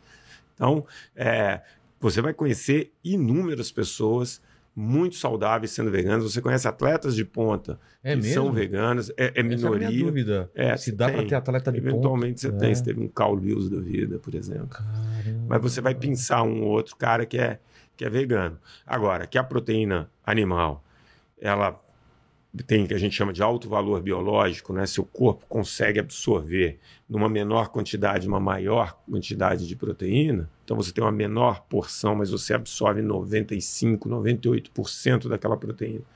Quando você come uma proteína vegetal, você não vai absorver 50, 60%. Mas e, e essas. Você ia terminar alguma coisa? Não? E essas mães e, e- e pais que estão fazendo criança, forçando criança a ser, a Cara. ser veganas, isso aí não é perigoso, não? Eu acho, procura um nutricionista, cara. É, eu né? fiz um programa hoje, eu tenho um programa na CBN. Porque é uma época de formação de tudo, né? Então, eu tenho um programa na CBN que todo dia eu dou uma dica lá, né? Todo dia de manhã eu falo, mas no sábado é meia hora uma entrevista. E ontem eu gravei o programa que vai ao ar daqui dois sábados. Dos 2.200 dias. Eu não conhecia isso. Três meses antes da gravidez, Tá. a gestação e os cinco primeiros anos. A alimentação faz toda a diferença na vida inteira Imagino dessa pessoa. Então, uma mãe que é, limita uma proteína de boa qualidade, que não dá uma boa alimentação, hoje você tem estudos que o QI dessa pessoa ele é menor. Você tem um menor Desse desenvolvimento. bebê, É. E aí vai ser um adulto com uma menor capacidade. Então, assim, é, E é tudo muito novo, né? Isso, você né? quer ser, não tem nenhum problema. Procure a orientação do nutricionista. Porque, cara, é o que você falou. O ser humano, voltando dos 350 mil anos, É. ele comia carne, né, velho? Ovo, carne, tudo, né? tudo. Mato. Mato, tudo. Meu, a gente foi preparado para sobreviver É, a qualquer custo, a né? qualquer custo. A qualquer custo. É só a gente que é assim que come qualquer coisa? Não, porra. Não. né? Porque a variedade de alimentos que a gente come, não sei se muitos animais fazem isso. Ah, né? a variação. Você Essa- estava falando de carne. Não, não, digo não, dessa a variedade. gente, a de- gente, muita variedade. dessa Eu acho que não tem capacidade de adaptação da Não, gente, eu acho. né? É isso, né? Você falou Né? a palavra certa. A gente sobreviveu pela nossa capacidade, Darwin, a capacidade de adaptação. É. A gente se adapta. Eu lembro da- dessa ministra de, de Seul que falou o seguinte: ela ficou brava comigo, a gente estava tendo uma discussão no meio da entrevista, porque eu falei que era um absurdo o preço da fruta lá. É muito caro? É, ele falou, porque aqui a gente tem, pô, qual o tamanho da- daqui? Você acha que a gente come legume fermentado porque é gostoso? A gente come, é, fermentou por uma necessidade, porque no Nossa. inverno a gente não conseguia. Então a gente tinha que fermentar no verão para poder consumir no inverno. Então ela falou, aqui tem muito pouca fruta. Aí ela devolveu, falou, o Brasil é o país do desperdício. Ela falou, eu fui um dia lá, restaurante, vi os caras com os espetos, que era o rodízio de carne que devem ter levado a mulher. Ela falou que era um desperdício. Você- O problema do Brasil é que nunca passou fome, nunca passou guerra. Mas Aí é um desperdício olhando. absurdo, né? O Brasil É desperdiça mais de absurdo, 50% do absurdo. alimento produzido. E uma coisa que eu, que eu tava vendo uma matéria de até da beleza dos alimentos, os caras expressam. Ah, essas frutas não estão tão bonitinhas. E É. ela tá toda. É boa. Tá bom, vamos Tá boa. Você sabe que teve um estudo do. Pra onde vão essas frutas Então, feias? Então, ele, às vezes vão para, como que chama? Albergues, para Ah, essas tá. coisas. Mas é engraçado porque teve um estudo de câncer aqui feito pelo Fábio Ferreira, que é um oncologista, e, e eles, e Mauro Ferreira e Mauro Rossi, eles pegaram é, só produto Xepa, aquele que ia ser descartado no final da feira, mas que estava bom para o consumo, Sei. e acompanharam uma população que se alimentava daquilo com mais fibras, a incidência de câncer é bem menor. Então, assim, a gente despreza alimentos que são ainda bons para o consumo. E, e o que, que dá pra fazer em relação a isso? Ah, eu acho que aí volta essa coisa, né? Você tem tanta gente aí que não tem acesso a uma alimentação, então, sei lá, esses restaurantes populares da prefeitura, eu acho que devia ter ali algum tipo de, de negociação de compra com esse feirante, É com esse cara que vai descartar. Porque os caras nem podem dar uma comida. Não, Porque Não pode, porque se der passar problema- mal, o restaurante é responsável. Exatamente. exato. Então, assim, você vê, no- todo problema complexo não é uma solução simples. É engraçado você conversa com a galera, ah, isso é fácil, faz assim, sobretaxa É. isso. É tanta ponta para se amarrar que é o que eu falo, tem que estar junto no Ministério da Saúde, Ministério da Agricultura, da Educação e pensar mais a longo prazo. É complicado, velho. Eu tava vendo você falando de um tal de chip da beleza, né? Isso funciona ou não? O que, que é isso? Cara, chip da beleza, a pessoa quer ser magra, feliz, e aí Ô, coloca. Mandíbula, você precisa desse chip aí, cara, da beleza. E, aí deve ser- e o chip deve ser desse. O, o chip não mente desse tamanho. Pra você tinha que ser um bitelão, assim, cara. Porque você tá falando que eu sou muito feio e muito acabado? É, de uma forma educada. Entendi. Tá Eu bom. vou lembrar dessa. O Lene não, o Lene já é mais estiloso. Jamais, velho. jamais bem acabado. Mas o que, que é esse chip da beleza? Na verdade, hoje está muito comum, é, principalmente as mulheres, é, colocar esse implantezinho de chip que vai liberar basicamente al- alguns hormônios, e aí tem hormônio feminino, masculino, que vai fazer você diminuir a massa gorda, aumentar um pouquinho a Ah. massa magra, vai melhorar um pouco seu humor. Só que o ponto é, qual o preço que você paga por mexer nos seus hormônios É. dessa maneira, né? Então hoje você não tem é, estudos mostrando que eu vou, eu vou colocar entre aspas, né, esse uso recreativo, porque a pessoa não tem uma disfunção hormonal É, e está mexendo precisa, no hormônio, né? você não tem estudos mostrando que, que isso vai acarretar no médio e longo prazo. É, os estudos que são observacionais, né, você vê uma incidência maior de alguns tipos de câncer, por exemplo. Ah, mas por que, que não fazem estudos? Porque quando você vai fazer um estudo, as universidades elas têm um comitê de ética.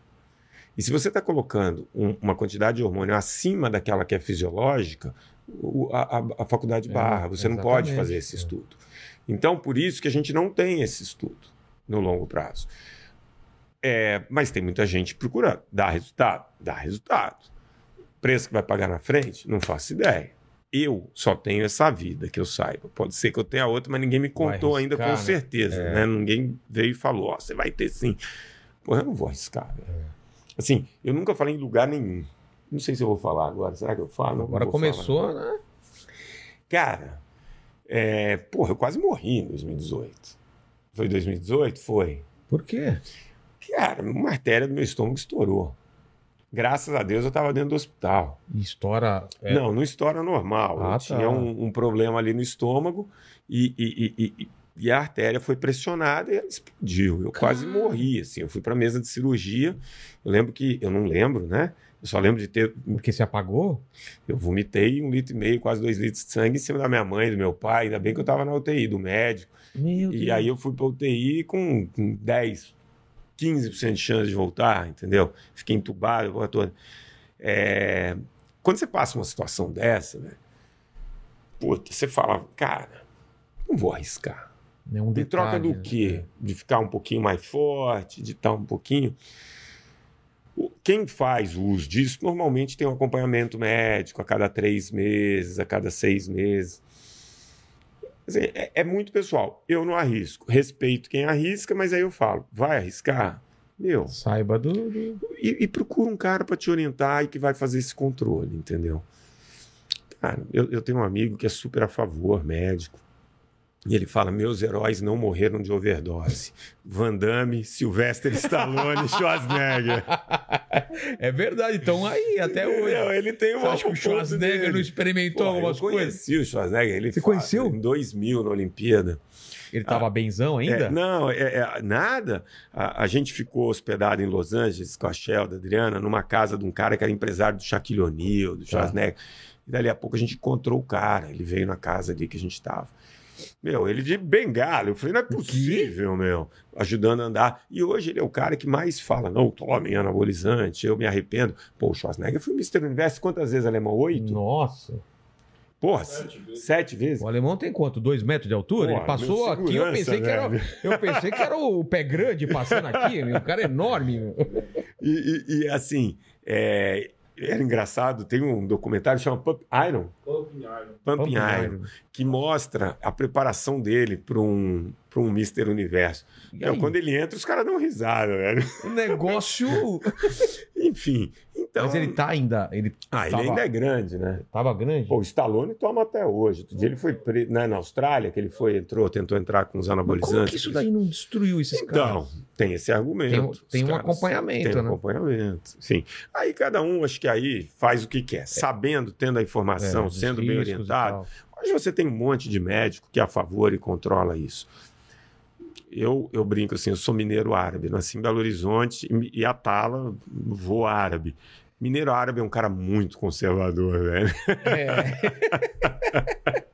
Tem alguma chance? Ô, ô Big Lenny, o que, que o pessoal tá falando aí no chats? Ó, tem bastante comentário aqui. A galera dos veganos aqui, tipo, explicando pra galera que ele não disse que não é legal ser vegano, é que tem que procurar Isso. primeiro. É, não foi tão. Eu ouvi aqui e não É, entendi. Obrigado, veganos. É. Aí, Não é o sou seguinte, contra. mandei algumas perguntas aí pra você. Ô, você mandou aqui no meu Asus? Mandei. Mas tem, tem uns comentários aqui, ó. A Bruna. Ela ela- perguntou se o Palmeiras tem Mundial? Não tem. É, essa dúvida Pode ser que tenha no É. próximo ano, mas ainda não tem. ainda não tem. A Bruna mandou lá no começo da live, assim, dizendo, ó, pela primeira vez esperando uma live começar, o Atala é pra mim um exemplo, um Que modelo de profissional que tenho como um mentor. Parabéns pela iniciativa Mentira. e convidá-lo é, é, é, em convidá-lo para essa conversa, né? Sério? Qual o sobrenome dessa Bruna? É, Bruna Diniz. Não conheço. Bruna Diniz. Se tivesse outro sobrenome, eu ia falar que era suspeito, mas essa eu não conheço. Teve a Helena Carvalho também, que fala: o Atala continua gato. Oh, ai, obrigado, Helena. adiciona no Instagram aí. né? já, já viu essa? Manda foto de agora. Eu nunca entendi isso, né? Manda foto de agora. Tem o Paulo, que ele fala Esse assim. não me acha gato, né? Pelo amor de É. Deus. O Paulo perguntou sobre o reality. é, dos quatro artistas que, que participaram, qual deu mais trabalho? Vou... Aí, e, e- e completando essa pergunta, teve algum desse do Medida Certa que era vegano ou não? Não, todos deram certo, todos atingiram, uns deram mais trabalho do que os outros, mas acho que o maior trabalho que eu tive, juro, foi com a produção do programa. É mesmo? É, produção e edição, esse que dá mais trabalho. Porque é irresistível para eles criarem um conflito entre os personagens e, e comigo. E eu sempre tratei, e tem, todos eles têm uma boa convivência comigo. porque Eu sempre respeitei muito e tentei Claro. entender o que, que ele precisava ou não. Mas é muito sedutor para a audiência quebrar o pau.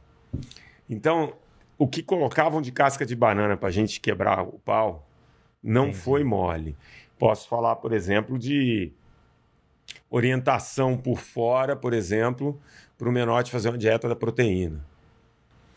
E eu percebi. E aí, quando chegou na sétima, oitava semana, ele começou a achar que eu estava protegendo o Porchat. Aí eu falei, velho, vem cá, faz o exame de sangue, ainda não é hora, mas faz. Aí ele meio que fugiu, eu falei, não, quero que você me mostre o resultado. Porque eu sabia. Meu, a glicemia dele baixou. E o ácido úrico do cara estava explodindo. Por quê? Porque ele estava fazendo a dieta da proteína. Falei, velho, vai pro exame de sangue no final, eu vou ter que mostrar, não vou poder esconder isso. Aí ele tomou um susto. Eu falei, eu não vou esconder.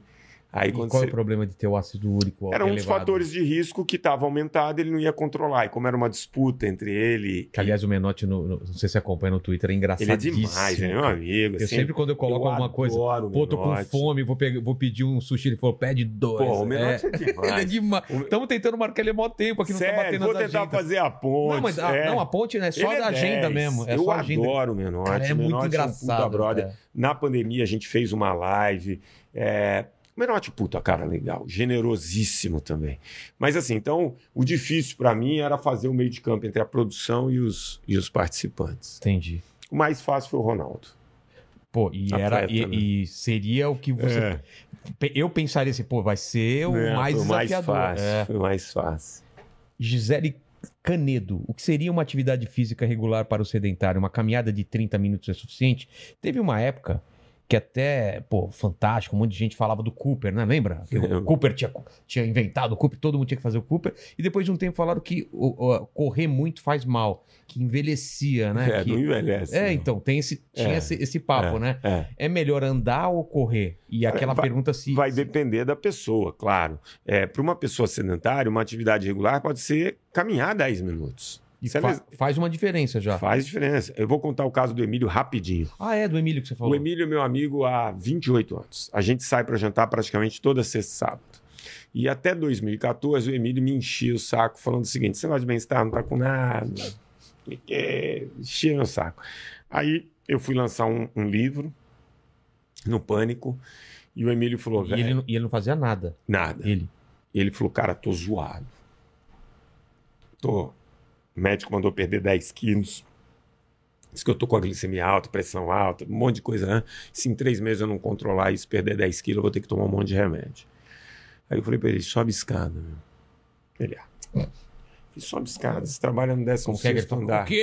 É, pô, você, Pô. você é marqueteiro. É, marqueteiro. Aí ele fez o desafio. 90 dias ele ia subir escada de segunda a sexta na na- Jovem no, Pan. no prédio da É. Jovem Pan. Tá. 16 andares. Primeiro dia, isso foi uma quarta. Sexta-feira a gente foi jantar, ele tirou o celularzinho. 9 minutos e 52 na quinta-feira. Aí eu falei, e aí, foi legal? Ele, porra, um inferno, minha cara vermelha, suado, mas tudo bem. Tal. E aí foi. E aí, toda vez que a gente ia jantar, ele pegava o celularzinho, 8 minutos, 7 minutos. Aí um dia ele chegou 4 minutos e 50 segundos. Tá mole pra mim. Tô subindo de dois em dois, subo de ladinho, sei quê. Aí eu dei uma provocada. Falei, por que, que você, na hora do almoço, não sobe também? Porque aí você vai dar os mesmos 10 minutos que você estava dando no começo. Porra, vou fazer melhor. Fim de semana eu vou caminhar na Granja, que é o bairro lá que a gente. E, e, e, e não vou mais usar elevador. Velho, virou um case. 90 dias depois o cara tava 9 quilos mais magro. Quanto tempo depois? Três meses. Ele, ele tinha 99 quilos. Hoje o Emílio deve ter 83 no máximo.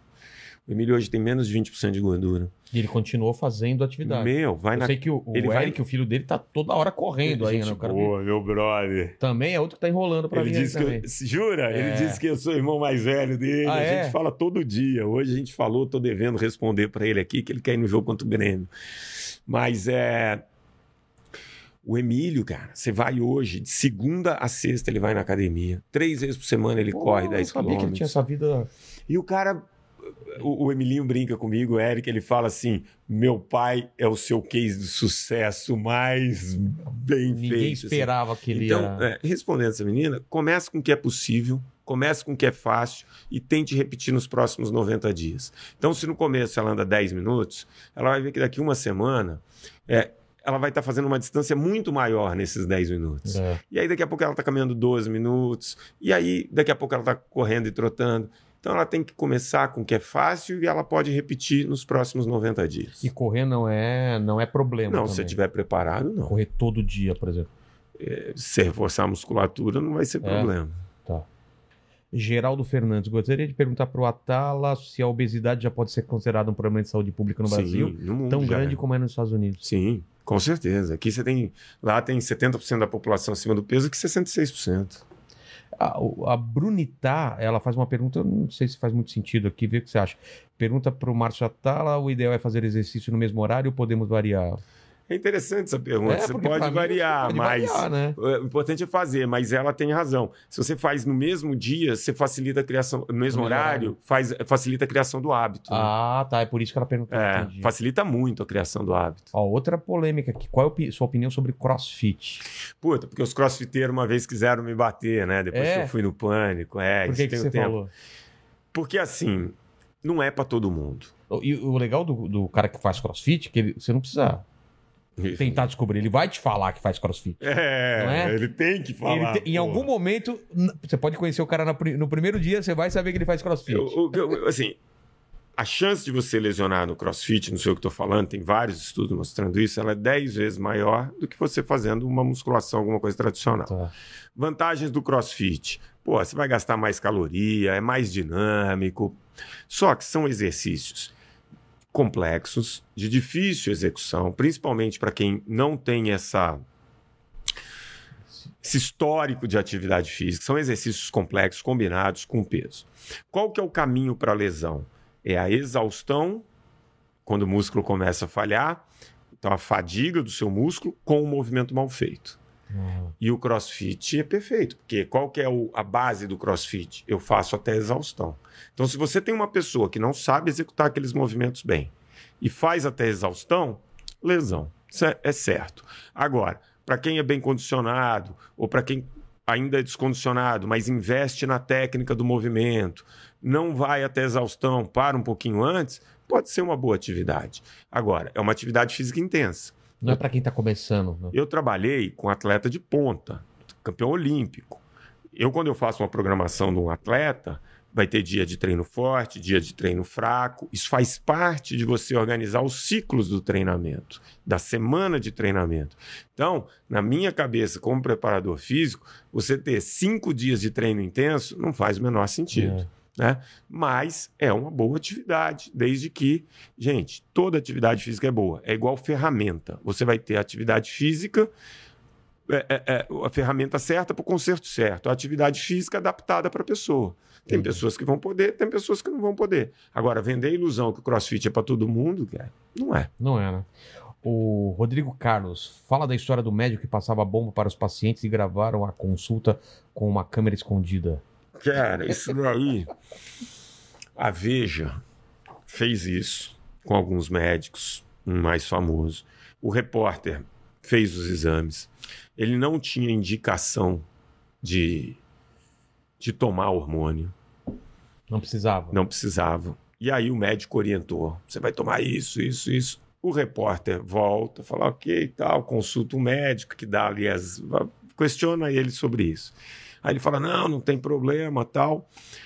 Mas quais os efeitos colaterais? Não, você pode ficar um pouco mais agressivo, mas aí você respira e controla tal, mas não tem problema nenhum e tal. Isso tudo estava sendo gravado tal. Foi capa da Veja. Foi capa da Veja. Ah, e aí, hoje eu não faria, na época eu fiz, um post perguntando: pô, isso é saúde? Né? Você, de repente, indicar alguma coisa que a pessoa não tenha uma necessidade, que pode ter algum prejuízo. Mas, basicamente, a minha única legenda foi: isso é saúde? Esse médico, cara, começou a me xingar ali nos comentários do Instagram, começou a ser agressivo pra caramba. seu filhote da Globo, não sei o quê, como se a Globo tivesse me convidado para alguma coisa. Até hoje eu espero o convite. Eu que tenho que levar os É. projetos lá. E, e, cara, ele começou. Aí eu respondi assim para ele: falei, cara, você tá muito nervoso, respira e controla. Posso. É que nem falar pra sua mulher assim, você tá nervosa? Fica calma. Eu, o cara falou que era a clínica me dá porrada, mas nunca foi, não. Tá tudo certo. Mas se fosse, você falava, isso é saúde? O cara pronto pra dizer isso é saúde. Mas enfim. Ó, Marcelo Juliano Ferrari, existe algum estudo que se diz que se deve alimentar em horários regulares bem definidos ou fora disso afeta o metabolismo e pode engordar ou emagrecer? Cara, você vai ter um monte de dieta. Você não vai ter nenhuma dieta que vai te emagrecer comendo mais caloria do que gastando. Não exa- nasceu É, essa a, dieta. a matemática é, é- é- Então, se- por exemplo, se ele está falando do jejum, que você vai ficar 14, 16 horas Eu sem fiz, comer, inclusive, no ano passado. e tiver uma quantidade de calorias maior do que você está gastando, você pode fazer o jejum que você não vai emagrecer. Lógico, você consumindo em menos tempo, a chance de você consumir muitas calorias é menor. Então, funciona tão bem quanto qualquer outra dieta de restrição calórica. O que, que a gente tem? Pessoas com rotina vivem mais. Então, se você tem o horário para dormir, Ah, horário para se nesse sentido. alimentar. Esse estudo veio das freiras, cara.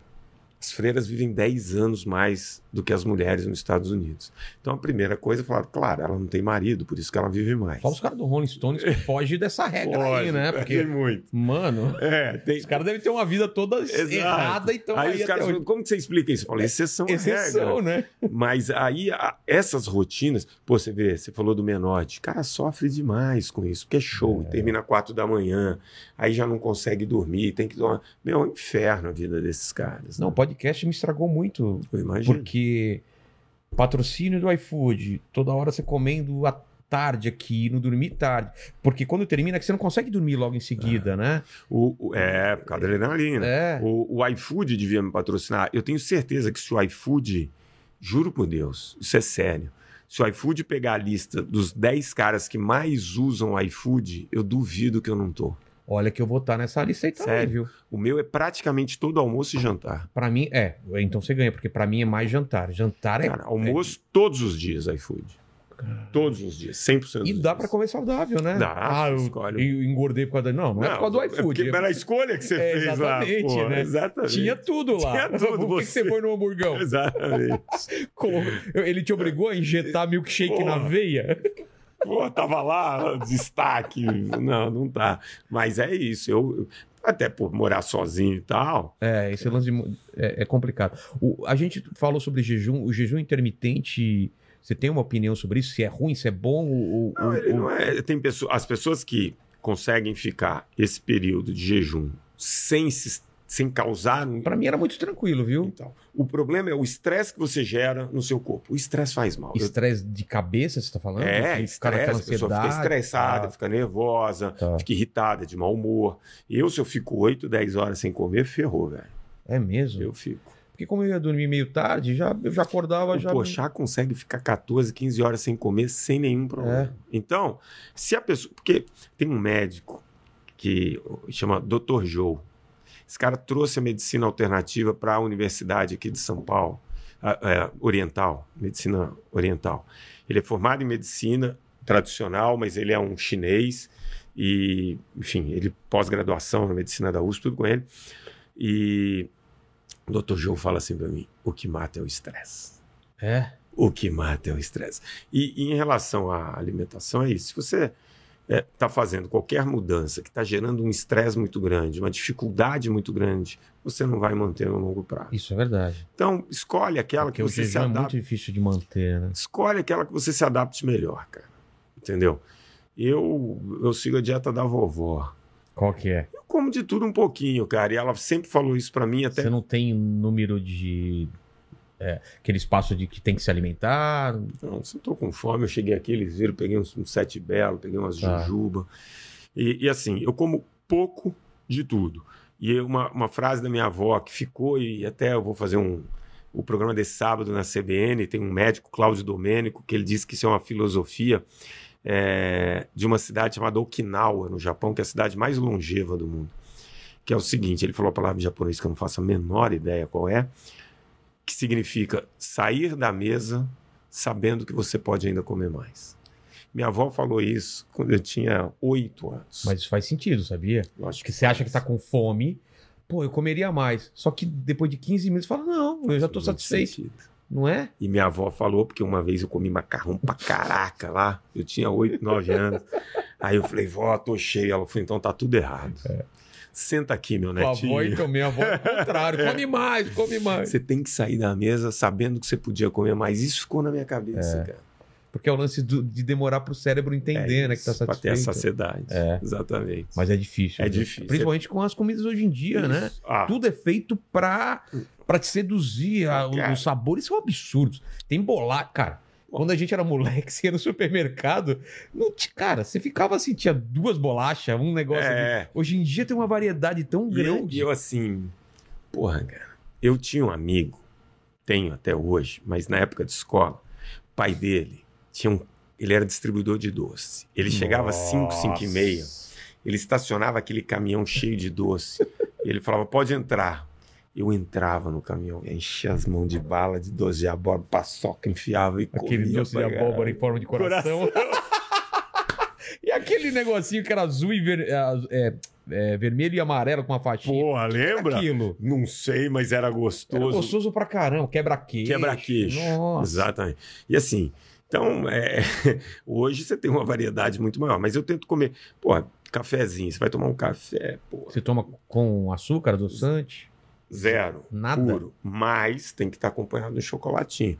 Só que aí é fogo, É né? um pequenininho? Eu como um pequenininho. Amargo ou normal? Normal, mas assim, lá na minha sala, se você começar a abrir as gavetas, é cheio de chocolate. Ah! Eu, eu- eu tenho a disciplina. Outro dia, o, o filho da Débora, lá, que é minha sócia, falou assim: mãe, como que o Márcio consegue comer só um chocolate por Eu dia? não consigo. Aí ela falou: por isso que ele é magro.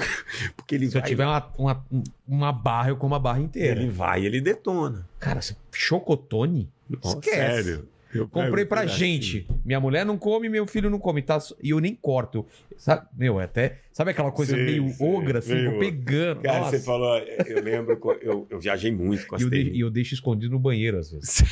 Imagina eu voltando do banheiro com umas manchas marrom. Minha mulher falou: o que, que aconteceu nesse banheiro aí, cara? que dor de barriga é essa?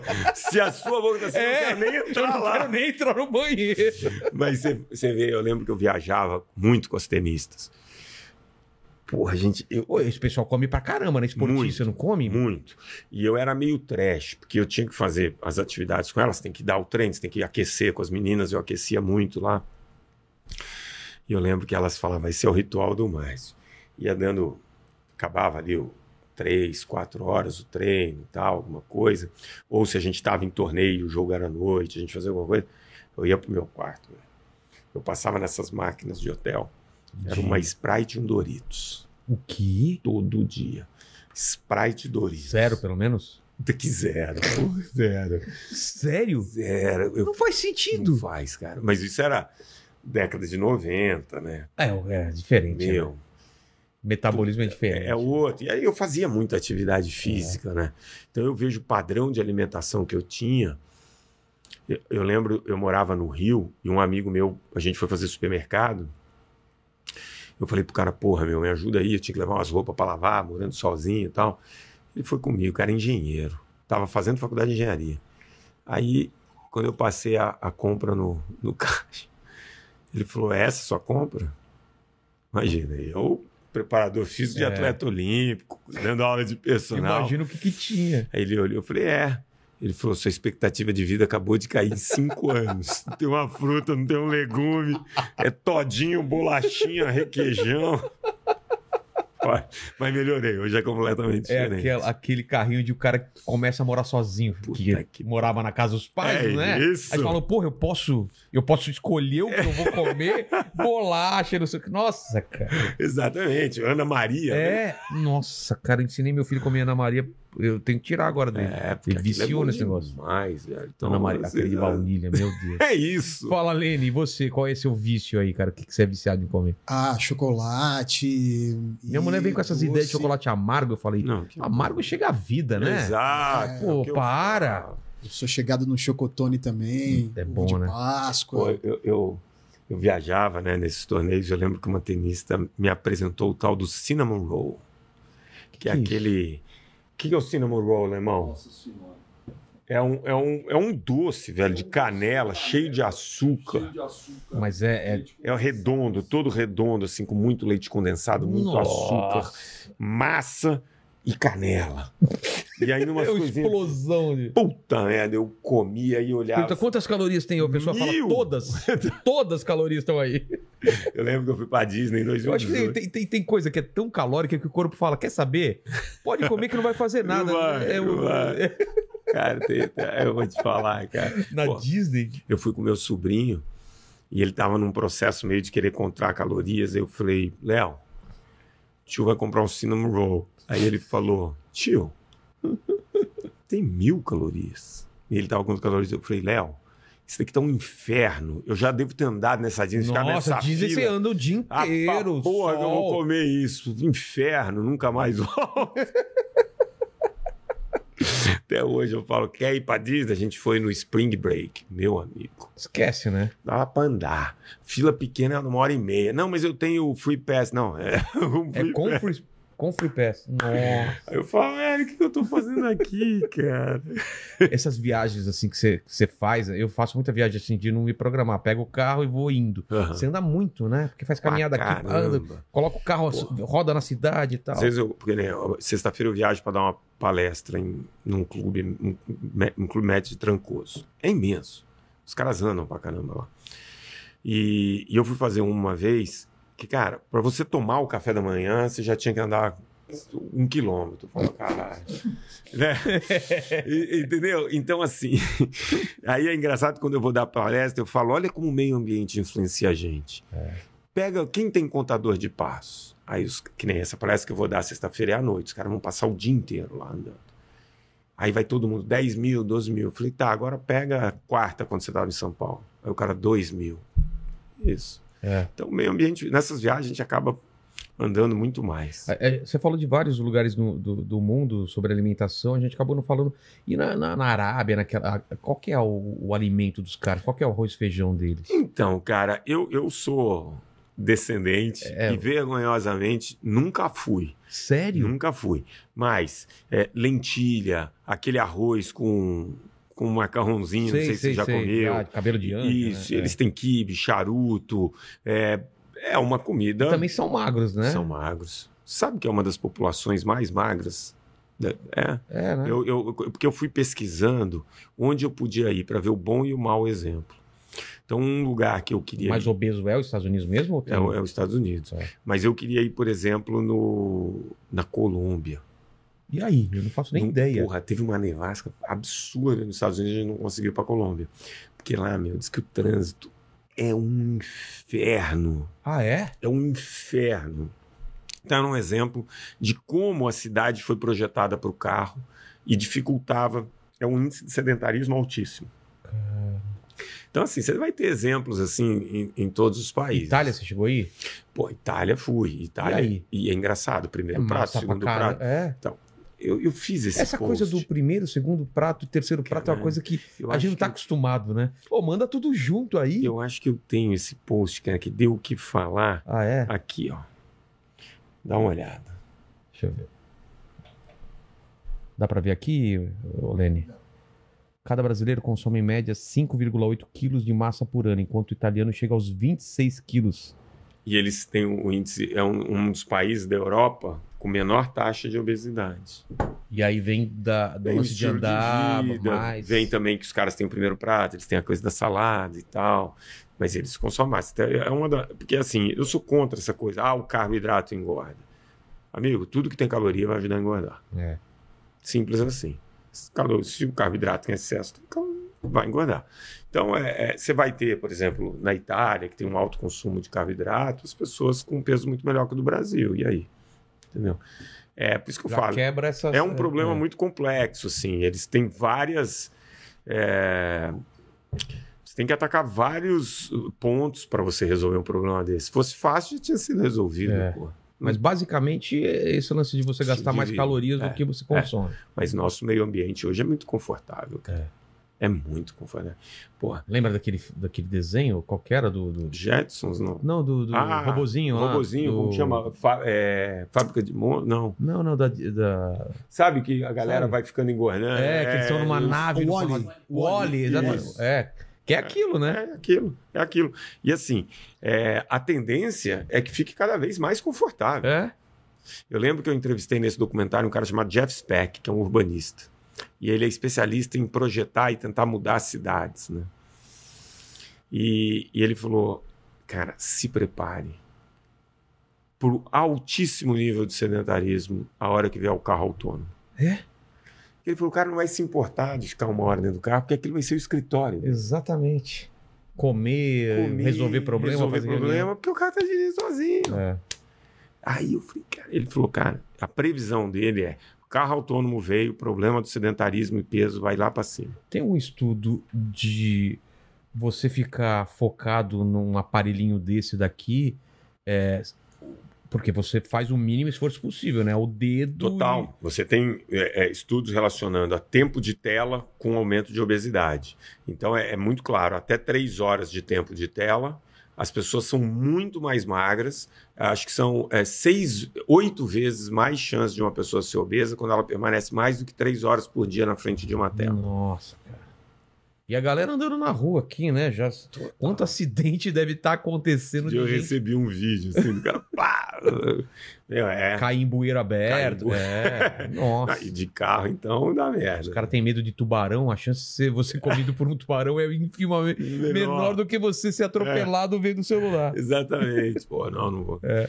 Helicóptero, que eu tenho medo. É mesmo? Eu andei uma vez só e fui Eu também. Puta, porque fui obrigado, palestra, palestra. Não, mas depois que eu andei eu perdi o medo, viu? Eu também. Eu, eu fiquei mais com medo de balão arriscar. do que, do que de helicóptero. Meu irmão mexe muito com isso, né? Mora nos Estados Unidos, trabalha com uma empresa que, enfim, ele é presidente de uma empresa que mexe só com essa coisa de avião e tal. é? Ele falou: se você for pegar um helicóptero, pega de dois motores. Porque se só for um e ele quebrar, você vai cair igual uma pedra. Eu nem sabe. Olha só, nem vi isso daí, se. Aí eu falei pra ele: meu, é de um motor só. Ele falou: quer Ai, cara. arrisca. A, a chance percentualmente é menor do que você ir de carro, de não sei o quê. É. Agora, falei, tá bom. Aí peguei, liguei pro contratante, falei, eu vou. Quem que é o dono do helicóptero? Não, é o dono da fazenda que tá te contratando. Falei, beleza, ele vem, me busca e vai. Ele tem que estar no mesmo helicóptero. Porque aí eu Era- vou A saber. distância era muito grande? É, né? Lavras em Minas, foi Tá. uma hora e pouco, uma hora e meia. Porque aí eu sei que, meu, se o cara tá correndo risco Ele- comigo, ele é. fez a manutenção. Exatamente. tinha um comediante que tinha uma teoria que o, o cara que faz manutenção do avião era obrigado a andar no avião que ele faz a manutenção. Eu, eu gosto dessa. Não é eu boa, gosto porque, dessa pô, Se o cara falar. Ah, eu não vou trocar isso daqui, não. Acho E ele tinha uma tá outra bom. teoria também, cara, que se você levasse uma bomba dentro do avião, a chance de ter outra bomba era muito pequena. Quando você ouviu que tinha dois caras levando uma bomba, É é, impossível. Então você leva uma bomba, Acabou você já a elimina. chance, minimizou a chance. Cara, eu passei por um acidente agora em fevereiro, que é um em um milhão. Qual? Pô, se der um Google aí, minha casa explodiu. E se eu tivesse lá, eu tinha morrido. Como A assim? casa explodiu. Que eu tenho um sistema lá de energia solar. Então, quando não tem sol, você tem um boiler elétrico. Tá. E aí era a última rodada do Campeonato Brasileiro. Eu falei pro meu pai, pai, vou dormir em casa, vou assistir o jogo com você. Era Corinthians e Inter. Eu falei, não é possível que o Corinthians que jogou tão mal vai jogar bem. Eu queria que o Corinthians perdesse pro Inter ser campeão e o Rogério Ceni não ser campeão no Flamengo, né? Entendi. E aí fui pela primeira vez torcer contra o Corinthians. E aí fui lá, tal, tô assistindo o jogo, aí fui dormir. O jogo acabou meia-noite, meia-noite e pouco.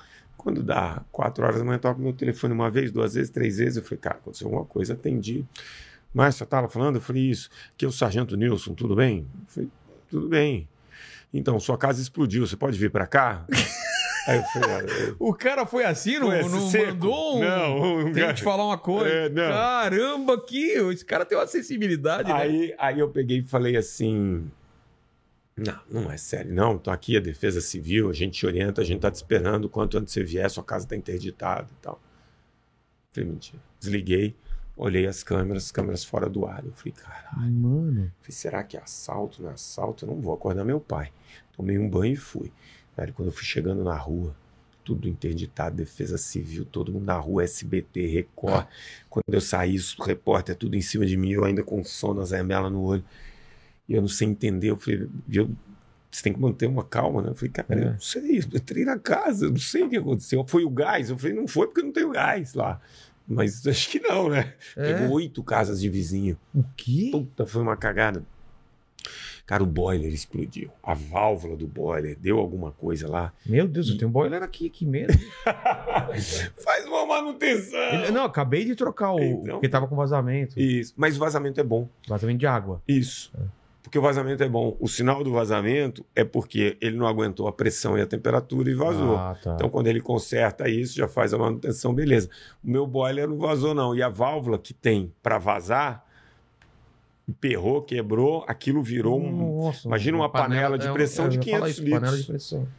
E, meu, e ela estava no forro da casa, entre o telhado e o meu quarto. Então, como a casa era toda de vidro e fechada, aquilo veio para baixo, explodiu. A janela do meu quarto foi para na casa do vizinho, o painel de Cara, energia. se tivesse lá, um abraço. Um abraço.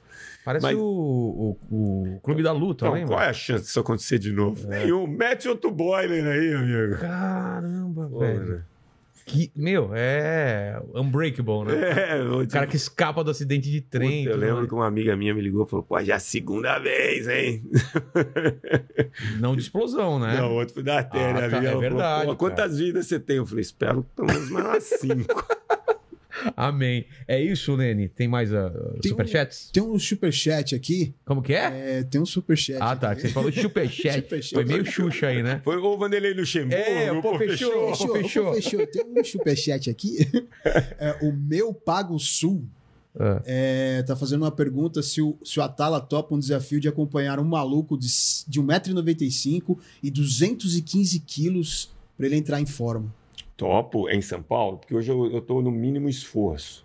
1,95m. Se for em São Paulo, a gente faz isso, 1,95. acompanha aqui com o Vilela lá, Pô. a gente faz. Quanto? 200 e? 215 quilos. Caramba. Quer entrar em forma. São Mas- Paulo, pergunta se o maluco é de São Paulo, manda, manda mensagem lá no canal do YouTube e aí a gente. Mas vou te falar, viu? A gente tava conversando aqui antes, eu fiquei assustado, cara. Eu, eu acabei de voltar. O Muzi veio aqui, foi um papo muito legal. Pô, ele, Ele- chorou, né? Ele é gente Chorou. boa. gente boa demais, cara. Contou coisas que não devia. É, fiquei sabendo. Ficou sabendo. Aí veio a Roberta que con- contou a história na versão dela. Ah, isso é muito bom, né? e ele Porque falou, não, se ela falou, tá? Porque ele, não, ele, Ele não- confundeu as datas e tal. E a mulher sabe, né? Você Mulher, não, Mulher não dá pra, não, sabe as não, datas não dá certinho. pra discutir isso. com E mulher. aí, cara, eu fiquei assustado porque ele pediu uma pancada, mas muito, muito, é muito Exame. exames. E aí, cara, hipo, hipotiroidismo, Tiroidismo. que ele falou que ele tem também, até hoje toma remédio. É, Gordura no fígado, Esteatose hepática. pré-diabetes. É, putz, um monte de. Cara, um monte de. Tudo porque eu parei total de fazer. Mas não é assim, não faço um exercício.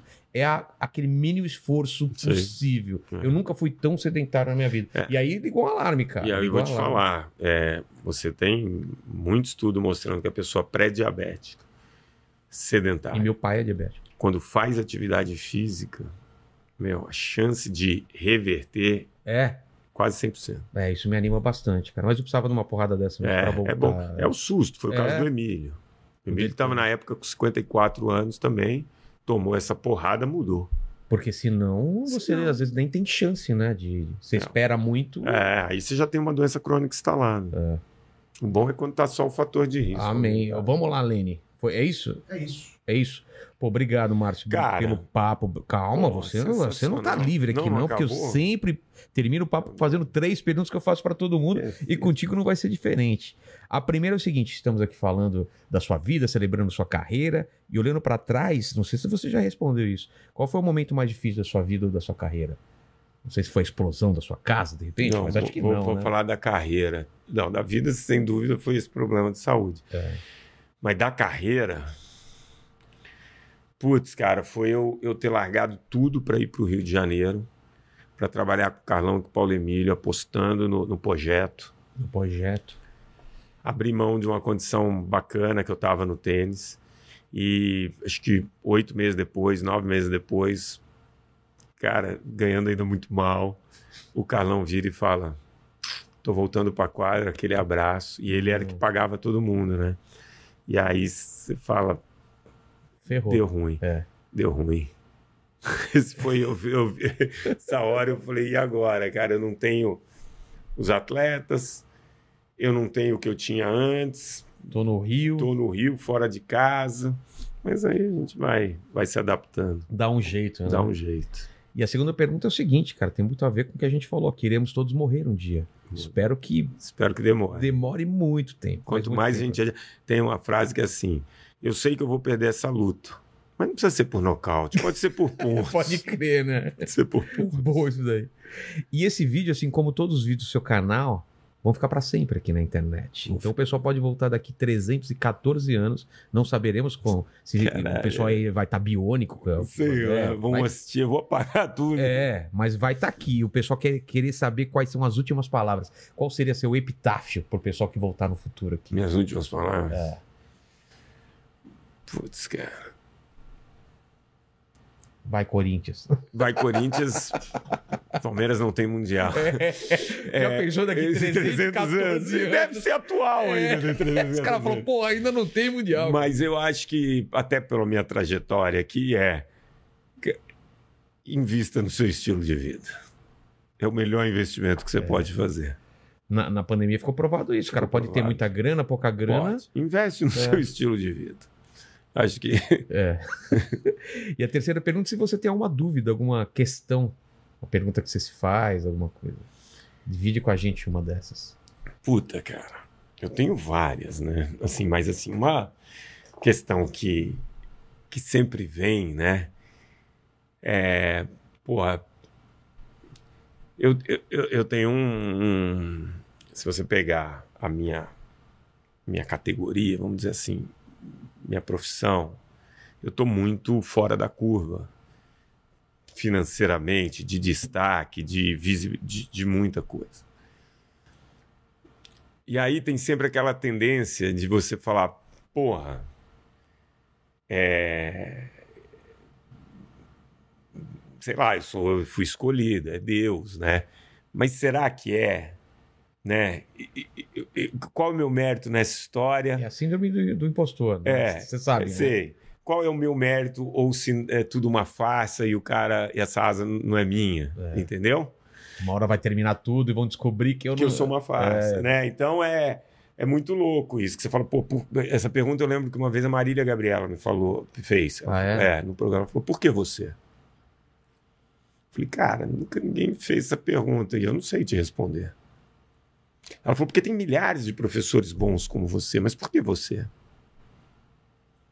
Entendeu? Aí eu, eu contei um pouco da minha história, eu saí para vender revista, velho. Eu saí para fazer um monte de outras coisas.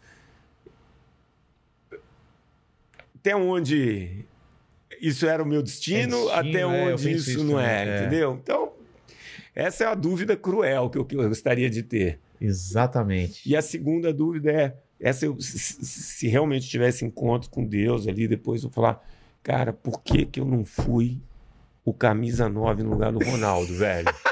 Porra, eu jogava bem. Porque eu. Deus vai dar uma longa risada, tipo assim, né? Eu falar, Ele velho. não eu.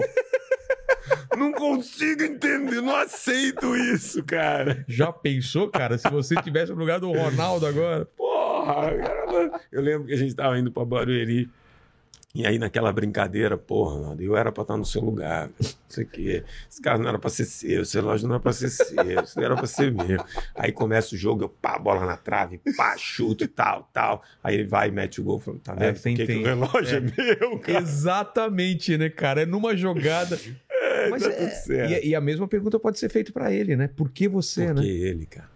Você cara, vê cara que teve. que Aí, a funila, né, cara? Então, aí você vai falar, meu, ele é escolhido, tudo bem.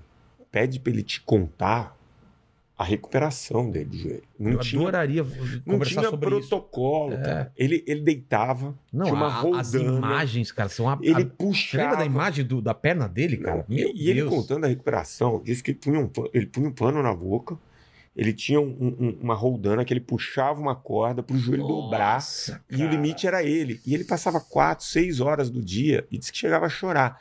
Aí você falava, meu. pô, Imagina a vontade desse cara, ele- ele- cara, e ele é querido por todo É. mundo, né? Eu, eu- eu- assim, ele pode falar o que ele falar, ah, Oliver Kahn, pra mim nada disso importa. O gol que ele fez contra o Palmeiras. Nossa, que ele derrubou a Alambrado. quase derrubou. Ele chegou a derrubar o Alambrado.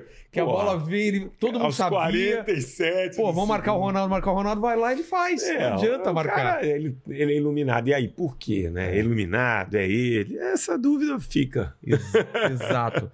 Mas eu posso te dizer uma coisa, cara. É, esse lance de predestinado, eu não sei, mas é, quando você vê essa, essa- essa- esse monte de coisa, né? Tipo, é, por que tem tanto jogador que é bom, E mas não vai. ganha uma Copa? Não... É. E, e aí é esquecido. E aí você vê caras como ele que não só, além da qualidade, tem a- a- a- a- parece que a vida foi, foi como um filme, né? É. tem aquilo lá e, e a- e a- e as dificuldades e Porra, não é, é um filme Você pronto. pega, outro dia eu tava ouvindo falar do. do pô, o Davidson fez um gol. Nada contra. É. Mas eu não apostaria um centavo. Mas o cara entrou no lugar do melhor jogador É. do Palmeiras, o cara do Flamengo falha, um dos melhores em campo no dia, ele mete o Tem- gol. é, essas coisas não, não dá pra entender. Eu, né? eu falei, não sei onde que eu falei. Perguntaram alguma coisa que você queria viver na vida. Eu falei, eu só queria viver a emoção do Basílio em 77. Nossa. Imagina. Eu só queria viver aquilo, cara. Tirar um time 23 anos da fila com 120 mil pessoas no estádio. Caraca, Grito velho. entalado. Eu acho que não tem emoção maior, É. cara. Entendeu? Eu falei, ah, é- isso faltou. Exatamente. Fica pra uma outra vida se Fica pra tiver, outra. senão na vida eterna, sei lá. Cara, e deixa eu aproveitar. Ah, boa, Aquele boa. foi inútil, mas esse não Ah. é não. Isso é uma camisa da minha clínica. Tem uma assinatura muito apagada, mas é do Dá Ronaldo. pra ver, dá pra ver aqui. Pra você. Olha só.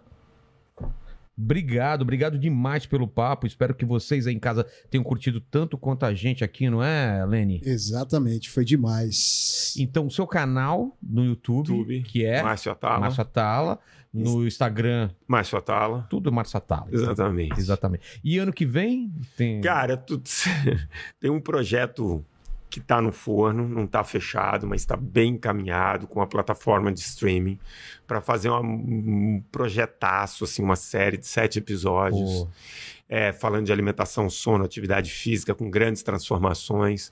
Eu estou muito empolgado. Deve, a gente deve voltar. A gente marcou para daqui 15 dias tentar sentar e, e costurar alguns pontos.